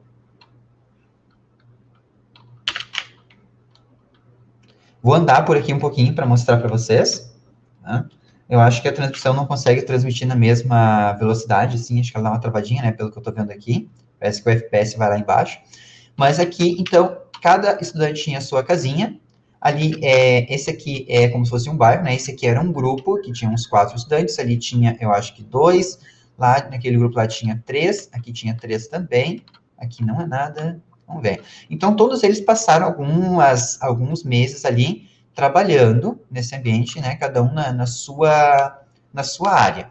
Então, esse grupo aqui foi o grupo que conseguiu se desenvolver mais. Era um grupo que tinha estudantes uh, já oitavo, nono ano, até um do ensino médio já tinha também. Então, eles construíram uma horta comunitária, que era um conceito onde todos eles podiam colher e replantar ao mesmo tempo, mas cada um também tinha a sua casinha. E as casas uh, sustentáveis, então, eles foram atrás e chegaram à conclusão que os itens que poderiam aplicar em todos era painéis solares, telhado verde e esses fostos de luz, assim, para melhorar a a iluminação e economizar energia dentro da casa. Então, ali, eles também tinham que construir toda a parte elétrica, todos os circuitos elétricos que ligam e desligam a, a, tudo que pudesse ser movido a energia dentro de casa. E esse, pro, esse protótipo, né, esse, esse piloto do, do, do Micromundos, ele culminou, agora eu vou encerrar aqui, tá, deixa aqui, ele acabou culminando depois numa, numa, numa, no que a gente chamava de disciplina facultativa, que hoje ela é uma, uma, uma parte do currículo complementar, que o estudante chega na escola, ele cursa o seu, a sua educação básica normal no período ali da manhã, e à tarde ele pode escolher, a escola oferece 20, mais ou menos por volta de mais 20 uh, disciplinas optativas que ele pode fazer a mais, né, como, como oficinas, e ele vai lá e ele escolhe essas oficinas e Micromundos é uma delas. E ela está ali para trabalhar habilidades sociais mesmo, tá, para trabalhar o ser. Depois do projeto piloto, a gente já conduziu mais dois anos já de, de Micromundos, onde diversas experiências diferentes uh, foram realizadas. Eles tiveram desafios desde construir a própria escola dentro do, do Minecraft, que é um desafio bem grande, né, pela parte da, da, da, matemática, das medidas que eles tinham que olhar tudo. Tiveram também uh, propostas de simplesmente criar um mundo aberto sem regra nenhuma. Outra, eles tiveram um, apenas uh, uma turma recebeu um semestre apenas demarcação das suas, da, das suas casinhas, uh, como se fossem quadras, e cada um tinha uma quadra para poder construir a sua casa e viver lá. E ali começaram a gerar muitos conflitos. E esses conflitos é que eles são muito bons para gente, porque é, é exatamente isso que a gente queria ver o que, né, o que, que ia acontecer. Né? Os conflitos que foram surgindo foram, por exemplo, assim, ah, uh, cada um tinha o seu terreno delimitado, que era, se não me engano, 24 por 24 blocos, e aí eles podem construir dentro. Alguns achavam pequeno, ou queriam, uh, o fulano mora aqui, aí mora um outro colega, e depois mora um outro colega na terceira quadra. Ele queria construir um túnel embaixo do, da, da quadra para ligar na casa do outro, mas ali no meio morava outra pessoa, e a outra pessoa queria construir alguma coisa embaixo da terra também.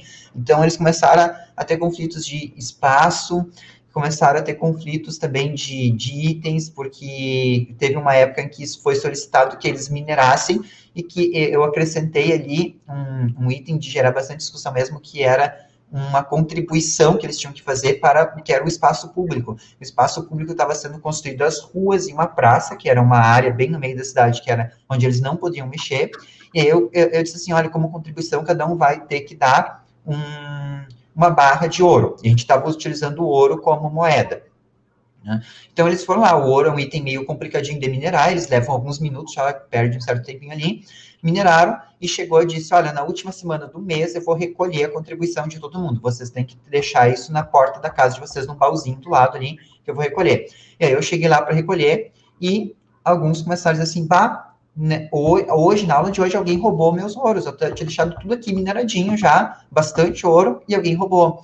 E a gente começou, né? A gente teve que parar toda a aula, isso acontecia muito, assim, pelo menos a cada duas semanas a gente tinha que parar tudo e conversar sobre alguma coisa que estava acontecendo, porque eles tinham muito essa ideia de que, como a escola não, não se aproximava do universo deles e não trabalhava, aquilo que gente, eles sabem que não pode fazer no, no, mundo real, às vezes não está claro que também não se pode fazer no mundo virtual. Inclusive, bem na época, tive uma, tem uma pesquisa que mostrar, que tentaram uh, comparar o, como que o cérebro reage quando alguém rouba alguma coisa fisicamente ou quando alguém rouba alguma coisa digitalmente. Então, pediram para que pessoas roubassem um item numa loja e eles detectaram que o cérebro uh, se ativava muito forte em uma determinada área.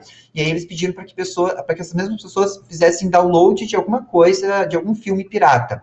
E as pessoas iam lá, baixavam e eles detectaram que o cérebro não se ativava da mesma forma, porque na hora deles uh, do cérebro associar essa questão de moralidade. Ah, eu posso fazer isso no mundo real, a gente está claro que não pode, mas no mundo virtual parece que baixar uma coisa que, tá, que é free, uma coisa que não é free, parece que não, a gente ainda não aprendeu biologicamente a distinguir isso. Né? Então, isso é uma coisa que a gente precisa trabalhar, uma coisa que a gente pode trazer para dentro da escola. Então, eles, uh, a gente parou, conversou, a gente começou a trazer questões que eles traziam muito na época ali, por questões políticas. Ah, a gente vê muito falar de corrupção, a gente vê muito falar disso, mas olha só o que está acontecendo. O nosso micromundo, ele é um, um lugar no espaço isolado, é somente da turma. Houve roubos, vocês mesmos estão reclamando de determinados roubos que aconteceram com mais de uma pessoa nessa semana. E quem fez isso? A gente sempre diz, ah, mas isso não é a gente que faz. É, se a minha rua está com problema e você está tendo desvio na minha cidade, é porque alguém fez, mas não tem nada a ver comigo. Mas no nosso micromundo, foi alguém aqui de dentro. Alguém fez isso. Então, se a gente faz isso, como é que a gente quer esperar que ah, os outros, né, não, não, não podem fazer, mas a gente às vezes acaba fazendo. Então a gente vai trazendo essas discussões. Outra discussão muito interessante foi do menino que saiu, né? Eles podem uh, se matricular e se desmatricular. Ele saiu no meio do ano, deixou a sua casa pela metade, entrou um outro menino, e aí ele era colega de um que morava ao lado e queria muito ficar ali no lado dele. Ele disse: Não, mas esse terreno já teve um dono, já teve uma construção, já foi feito um trabalho, tu precisa começar o teu do início também, como foi os outros. E aí, eles, e aí alguns começaram a dizer, mas só, se o fulano saiu, por que ele não pode ficar aqui do meu lado? Porque a construção já foi feita. E aí eu pensei, não, mas em vez de eu dizer isso, vamos, vamos perguntar, gente, o que vocês acham? Vamos parar tudo, vamos fazer uma, né, vira as cadeiras ao contrário, para a gente ficar todo mundo olhando para o centro, vamos conversar. O que, que vocês acham que é o melhor a se fazer? Uh, o fulano saiu, e se ele voltar? Daqui a dois meses ele vai se matricular de novo, porque eles fazem muito isso, né? Eles se matriculam, desmatriculam. Uh, se ele resolver voltar e ele quiser continuar na mesma, de onde ele parou, e aí? Será que a gente não estaria se apropriando de uma coisa que não é nossa? E aí eles começam a discutir, uh, eles começam a, colocar o que, que eles acham, e a gente vai trazendo isso para o né, pro nosso, pro nosso cotidiano. Por exemplo, ah, se fosse numa cidade, eu comprei um terreno, comecei a construir uma casa, e se fosse na vida real, será que seria legal que isso acontecesse? Então, diversas situações foram se criando e, e, a gente foi trabalhando, isso foi bem trabalhoso, teve vezes que até a psicóloga teve que entrar junto, porque havia muita, muita às vezes os alunos uh, ficavam bastante irritados até com alguma coisa que outro fazia que interferia no, nele, mas Michel, então foram muitas experiências, assim, sim. Michel, como nós temos mais uma apresentação, eu vou pedir para ti não se alongar muito, senão não vai dar tempo da Adriana apresentar também. Mas seria isso mesmo, tá? Uh, outra experiência também que a gente teve, a gente foi abrindo ali, o Minecraft ele possui a ferramenta de, de programação também, então eu, eu fui estimulando eles a criar bots para o terreno deles, criar bots de construção, então eles foram uh, aprendendo também, a, aqueles que já faziam uma disciplina de computação ou de robótica, que foram colocando programação junto dentro do Micromundos, né, foi mais uma coisa que a gente foi agregando, e depois eles construíram, inclusive, um minigame dentro, como um minigame de labirinto, eles tinham que construir, uh, teve um projeto que eles tinham que fazer um labirinto num semestre, cheio de armadilhas e coisas assim, e a gente fez uma mostra de games na escola e eles podiam jogar uns dos outros. Então, essa, essa, esse componente né, uh, a mais que a gente colocou de micromundos foi um componente assim que a gente nunca sabe o que, que vai acontecer, mas a gente sabe que sempre acontece alguma coisa bastante impactante em todas as, todos os, os semestres que a gente teve. E acho que agora, como o meu tempo está ali, né, eu vou deixar aqui nesse material, eh, esse é meu site, eu vou deixar o link do, do meu site ali no, nos comentários. Não sei se vou colocar aqui. Tá? Uh, pedir para colocar ali no, no, no, chat, ali, acho que nos comentários mesmo. Uh, nesse site tem toda a documentação ali, desde o caderno. Teve uma reportagem de uma revista que saiu sobre o uso de games na, na escola. E tem também um artigo que já foi publicado que narra uh, toda essa experiência, né, faz toda uma análise dos resultados de como foi essa, essa vivência do, do projeto ali, piloto do, do Micromundos. Tá?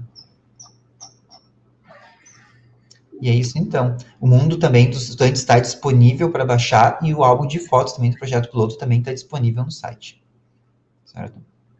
Agradeço então a, a oportunidade de participar aqui, de contribuir com o painel.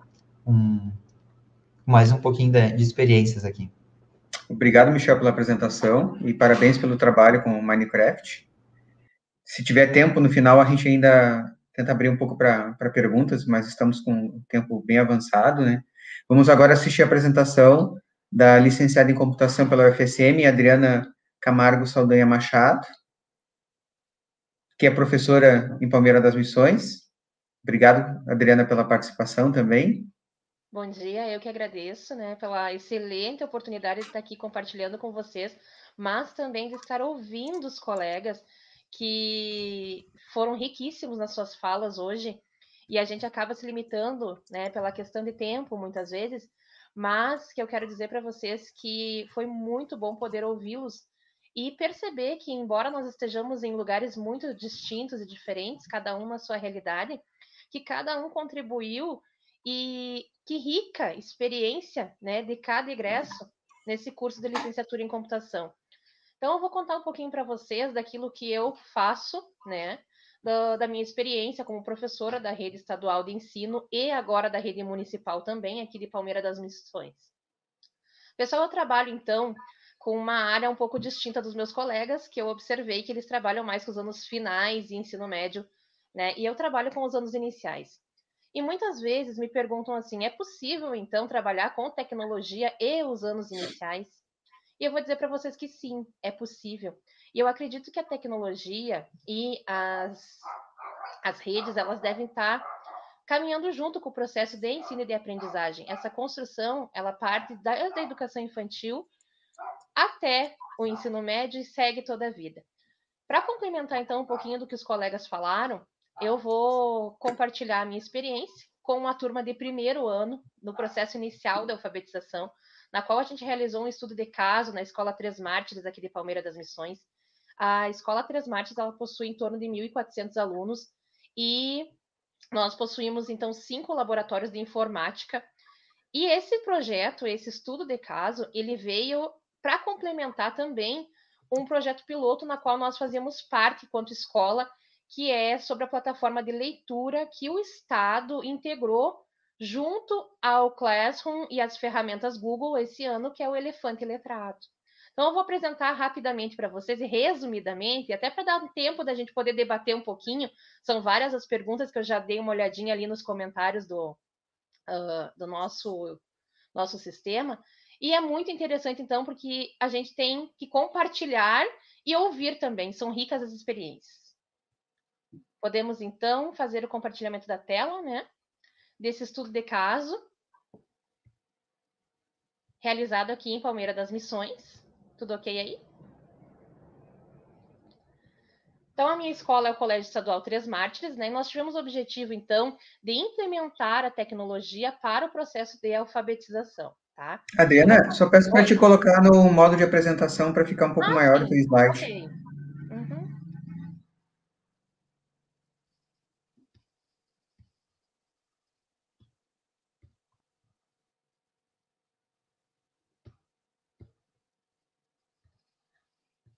Perfeito. Tá ok Então, agora. Obrigada. Eu vou passar rapidamente para vocês, então, tá? Que o uso, então, nós trabalhamos numa escola pública, né, do, do, do estado, com esse projeto, com esse, com essa proposta. E o intuito era de auxiliar, então, os professores e a comunidade escolar, bem como as famílias, a usar as ferramentas, né, e os instrumentos que nós tínhamos acesso na escola para estimular o processo de alfabetização e a construção, então, da escrita e da leitura, né, envolvendo eles nesse mundo que eles estão acostumados, mas de uma forma diferente. Por quê? Porque a alfabetização ela já tem por si só a, a vasta gama de conhecimento que eles trazem da família, né? E tornar o processo de alfabetização e a tecnologia nesse momento junto concomitante é muito fácil para eles. Por quê? Porque as famílias tendem a usar tecnologia nesse momento para entretenimento das crianças. Elas são facilmente alfabetizáveis de acordo com o Ferreiro e elas descobrem então no contexto social, naquilo que elas estão inseridas, aquilo que faz parte então do objetivo, né? Tem tantas coisas que eles usam na realidade, que eles dedicam os esforços intelectuais, e a tecnologia também faz parte desse novo contexto.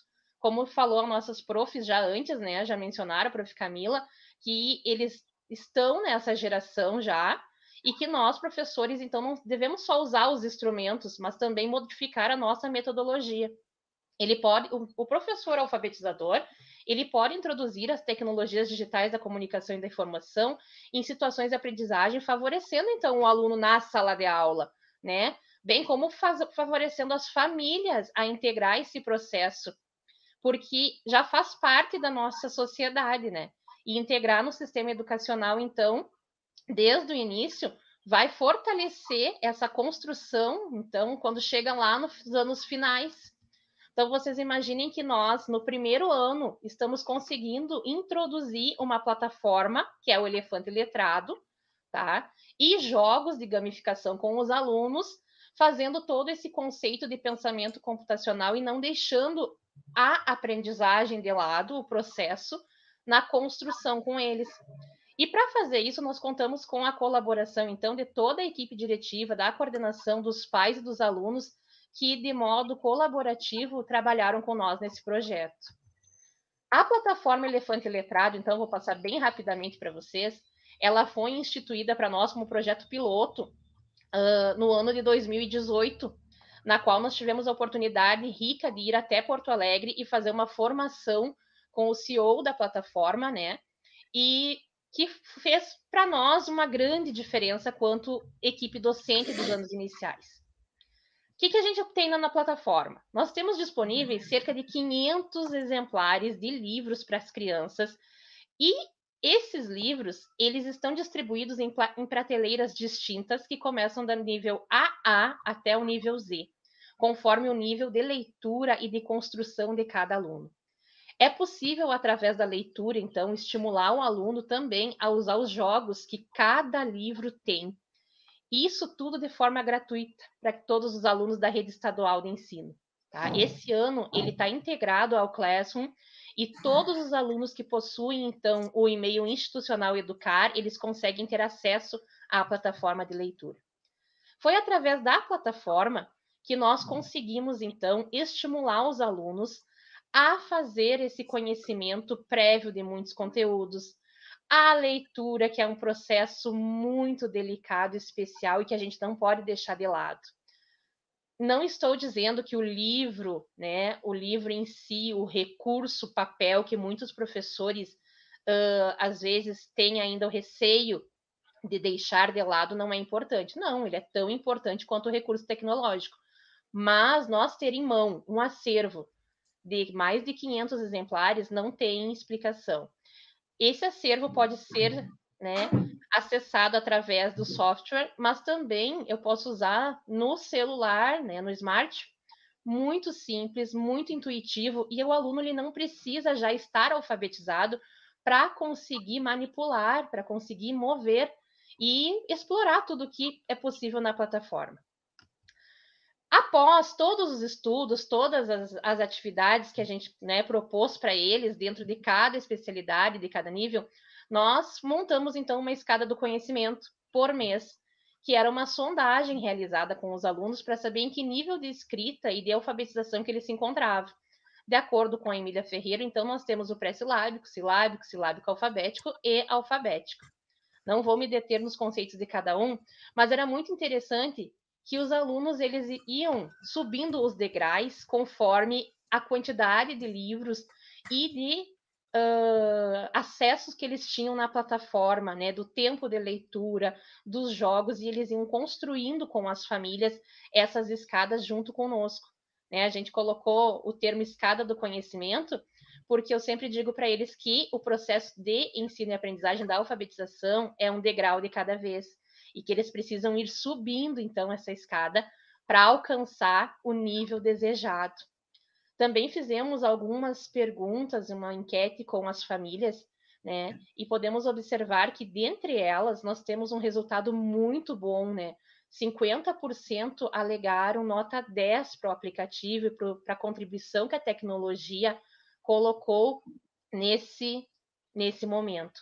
Embora nós tivéssemos resistência muitas vezes da família, porque era tudo novo nas aulas remotas, nós conseguimos alcançar um bom índice de alfabetização no final do ano. De 25 alunos, nós conseguimos alfabetizar de forma remota, devido à pandemia, 18, o que é uma margem muito alta para esse momento que nós sabemos de desafios para cada escola. Né? É interessante assim ó, que a plataforma também teve uma pontuação muito grande, tá? E ela vem sendo usada diariamente ainda com, com a construção do, de todos os alunos, seja de primeiro ao quinto ano, tá? E das 20 perguntas, a gente destaca, então, né, que o acesso dos alunos todos têm na nossa escola nesse momento, da internet, de recursos, enfim, estão acessando as plataformas e os jogos, tá? as crianças demonstram ter muito mais facilidade do que os adultos nesse momento na inserção das tecnologias digitais, isso de acordo com os pais, tá? E é muito interessante eles fazerem esse parâmetro, tá? Uh, e além dos relatórios e formulários que nós tínhamos, a própria plataforma de leitura ela oferece os relatórios de alunos de forma individual e também de forma geral, do nível de aprendizagem, dos, da contextualização, da localização de informações, enfim, de forma detalhada, do tempo de leitura, e você pode, então, uh, planejar as tuas atividades, as tuas aulas, de acordo com o nível que a tua turma se encontra ou que cada aluno oferece. Tá? Ela é muito rica. Eu vou uh, deixar para vocês depois, então, ali alguma, algum material também, tá? Para vocês colocarem, poderem uh, está explorando sobre a plataforma e sobre os recursos que nós utilizamos, além de aplicativos e jogos, tá? E eu acho assim, ó, que a contribuição nesse momento maior, eu vou né, encerrar aqui a apresentação. A contribuição maior nesse momento e o maior desafio é mostrar para os anos iniciais, então, para os alunos de alfabetização, que a tecnologia não deve ser usada apenas para entretenimento mas que a gente tem que usar para o processo de construção do conhecimento e que ela está presente não só na nossa sociedade, mas que ela deve estar presente nas escolas também. E a gente está fazendo um trabalho de migalhinhas, passo por passo, tá? É um trabalho coletivo na escola, mas que ainda tem muita resistência. É um trabalho que nós temos que estar, né, uh, nos adaptando, nos reinventando, mas tudo faz parte desse novo contexto que nós acreditamos que a pandemia acelerou, mas que não vai deixar de existir. Então, a licenciatura em computação, ela só veio abrir um leque para nós.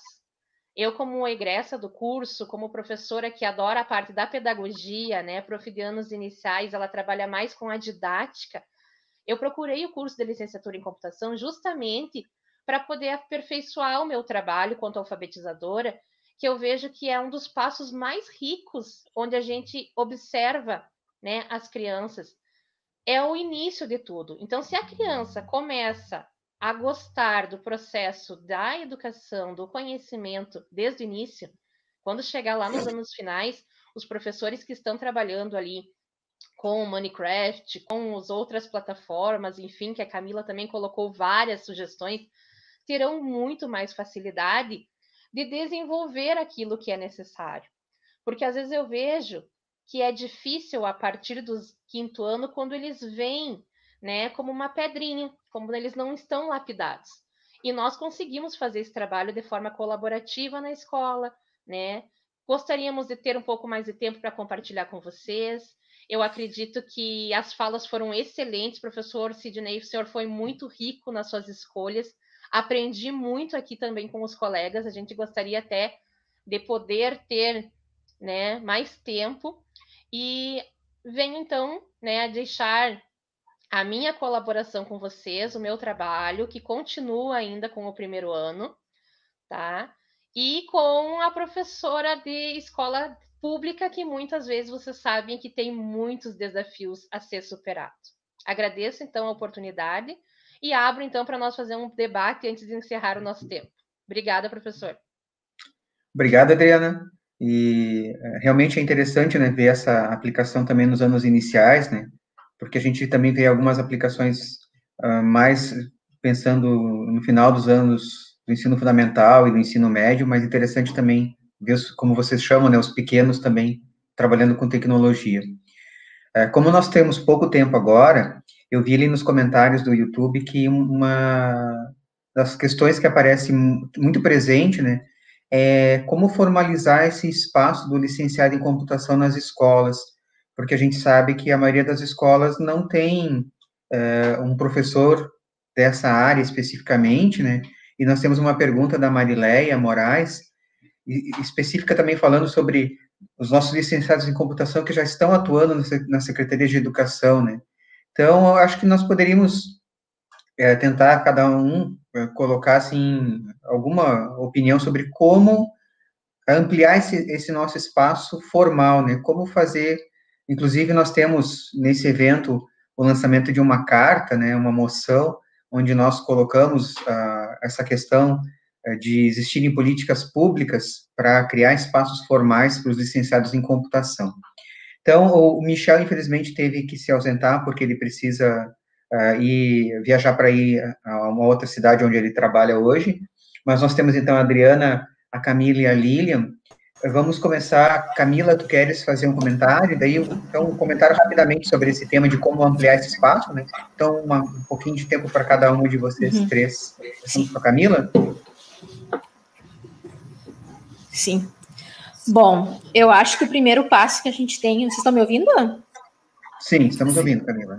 Estão me ouvindo? Tá. Sim. Uh, então eu acho assim que o primeiro passo, então, para a gente poder, uh, ah, para a gente poder então garantir o espaço licenciado em educação uh, e, e, garantir isso na educação básica, seria nós licenciados em, em, edu, em computação, né, propor essas políticas públicas pelo seguinte motivo. O que a gente vê aí muito nas secretarias municipais de educação, e muitas vezes os, os, gestores, digamos assim, entre aspas, em educação, é um desconhecimento da proposta do ensino da computação dentro da educação básica. Então, ninguém vai propor aquilo que não conhece. Então, é aí que entra o nosso papel enquanto licenciado em educação. Eu vejo ali que tem a colega Lilian, que também que já está dentro aí, dentro do, da Secretaria Municipal de Educação lá, município dela, né, Lilian? Eu estou, eu ingressei agora também aqui no município de Ijuí, e aos poucos, com um diálogo, juntamente com a gestão uh, e juntamente com todos os colegas da rede, a gente vai, vai conhecendo as realidades e vai pro, uh, propondo né, uh, alternativas para que a gente consiga mudar essa realidade. Mas, assim, ó, o licenciado em computação também tem que fazer a sua parte, no sentido de que ele é um profissional da computação, ele é uh, habilitado para isso, né? Então ele também tem que saber garantir o seu espaço e não ser aquele mero professor que tem alguns conhecimentos de informática, entre aspas, dentro do espaço escolar. Então, isso, seja pelo ramo, porque é como, ah, como vocês viram aqui, a, a, a, computação ela abre um leque muito grande, né? Então, ela abre um leque lá na área da gestão, na área da gamificação, na área uh, lá do, da construção da, do, do, pensamento computacional, mas assim, a, a, gente, cada um dentro das suas especificidades e garantindo as políticas públicas. O Brasil é um país que evolui muito pouco dentro da política pública e educacional. Então, assim, a gente já tem alguns avanços, mas esses avanços ainda não são suficientes. E esse, e esse conhecimento da computação estar presente na base não quer dizer que, há, que, o, que o licenciado em computação terá uma vaga garantida dentro uh, da educação básica. A gente vê isso nos concursos públicos, gente. Quem está aqui que é licenciado assistindo essa, essa live aí, ó, vê, gente, não abre vaga, gente, por exemplo, para concurso, abre uh, para licenciados em computação. E até mesmo, gente, ó, outra coisa, outra coisa bem importante da gente se eh, debater, é um espaço aqui das licenciaturas, é a questão quando tu vai se inscrever uh, para algum cargo para professor de informática, uh, algumas pessoas questionarem a licenciatura em computação, inclusive da gestão. Então, são gestores educacionais e ficam pensando, licenciatura em computação? Mas da onde esse curso? Nunca ouvi falar.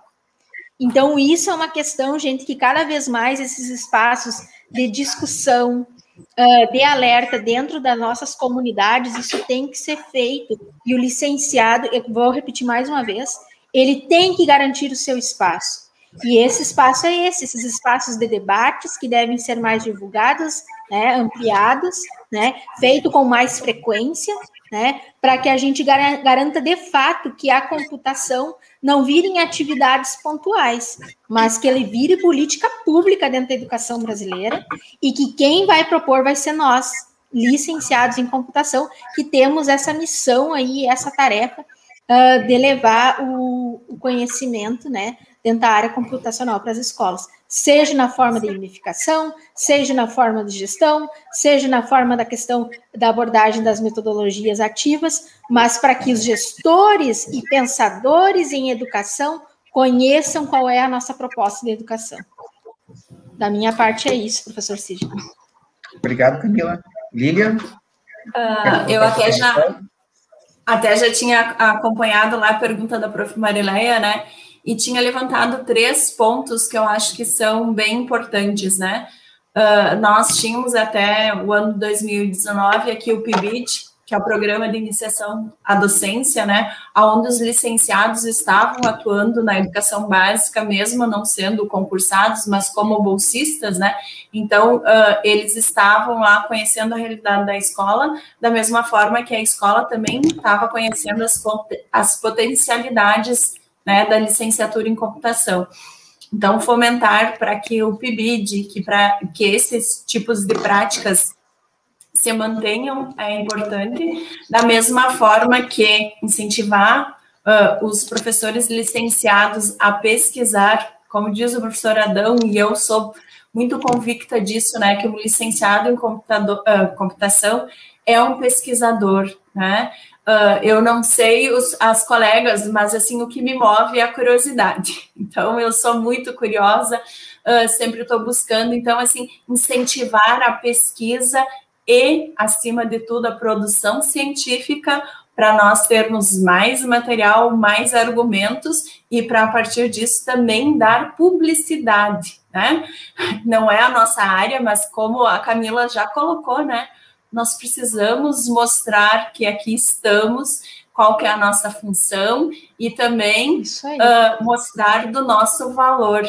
Então, eu acredito que a, a pesquisa, né, e a, o ingresso do aluno, né, do licenciando já na escola, antes de ser licenciado ainda, é imprescindível e né? Eventos como esse também são oportunidade para nós, cada um do nosso ambiente, da nossa cidade, do nosso município, poder mostrar as experiências. Uh, como eu comentei antes também, a gente percebe assim que cada um tem um olhar diferente, cada um trabalha uma potencialidade, mas que elas se complementam. Né? Então é essa beleza, essa é a oportunidade da licenciatura em computação. Vários olhares com um objetivo em comum, que é a aprendizagem, que é o conhecimento, que é nós termos um aluno que seja capaz de aprender, de produzir, de se tornar né, um adulto uh, que tem um potencial no futuro. Obrigado, Lilian. Adriana, temos um tempinho ainda para fazer alguma consideração também. Eu acredito que a gente está na vitrine. né? A questão do, de estar exposto nesse momento é incrível.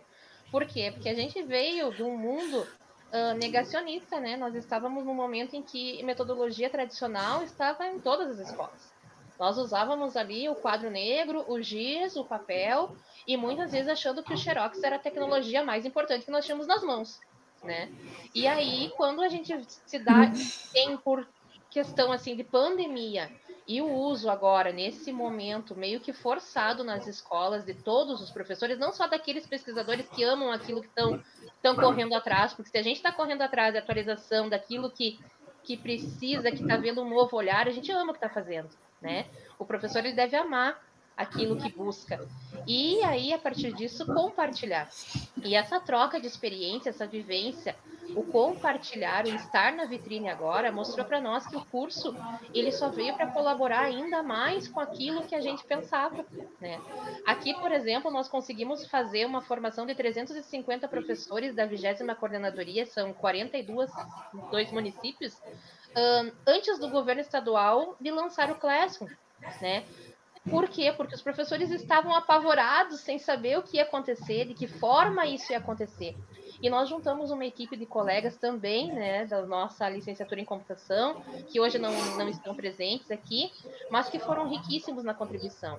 E que a gente concluiu que devemos então sempre estar compartilhando com os colegas, independente da realidade de cada escola, aquilo que a gente aprendeu, aquilo que a gente vai atrás, e encorajando eles a usar. Não tem uma receita pronta, não vai, não vou chegar eu a professora Adriana aqui e dizer, olha, é assim que funciona, você segue esses passos. Mas que é. cada um vai adaptar conforme a realidade que está inserido e vai conseguir sim tirar frutos maravilhosos. Porque a gente conseguiu e está conseguindo cada vez mais. E o que a gente mais vê que assim é que quanto mais eu estudo, mais eu tenho a aprender. E é muito bom a gente ter esse olhar, né? Que o professor ele está em constante atualização e ele é o eterno aluno, o eterno aprendiz. Um aluno. Obrigado, Adriana. Foi uma manhã muito rica e agradeço. conheci a Lília, conheci o Michel que eu não conhecia, a Adriana e a Camila minhas ex-alunas queridas, já nos conhecemos há bastante tempo. Agradecer novamente ao professor Adão, que me deu um dos desafios. Ontem eu participei do painel dos coordenadores e hoje ele me deu esse desafio também de mediar o painel dos egressos. Muito feliz né, que nós já temos a Lilian ali na Secretaria de Educação de Santo Augusto e a Camila na Secretaria de Educação de Juí, né? Começa a abrir esses espaços na questão das políticas públicas, os gestores começam a enxergar o curso de licenciatura em computação. Então, e muito feliz também porque nós eh, estamos iniciando uma segunda turma do nosso curso no FSM, então já temos essas experiências dos egressos que nós vamos poder também é, levar para os nossos alunos que estão começando o curso agora. Então, agradeço a todos, muito obrigado, foi uma manhã muito rica, estou muito feliz em ter participado, espero que a gente possa se encontrar em outros eventos também, estou à disposição para ajudar também sempre que vocês precisarem. Muito obrigado pela participação e obrigado para todos que nos ouviram nessas duas horas de, de fala. Este podcast foi produzido pelo GPID, Grupo de Pesquisa em Cultura Digital da UPF, em parceria com o Núcleo de Música, projeto de ensino do IFRS Campo Sertão. Composição de trilha sonora Felipe Batistella Álvares.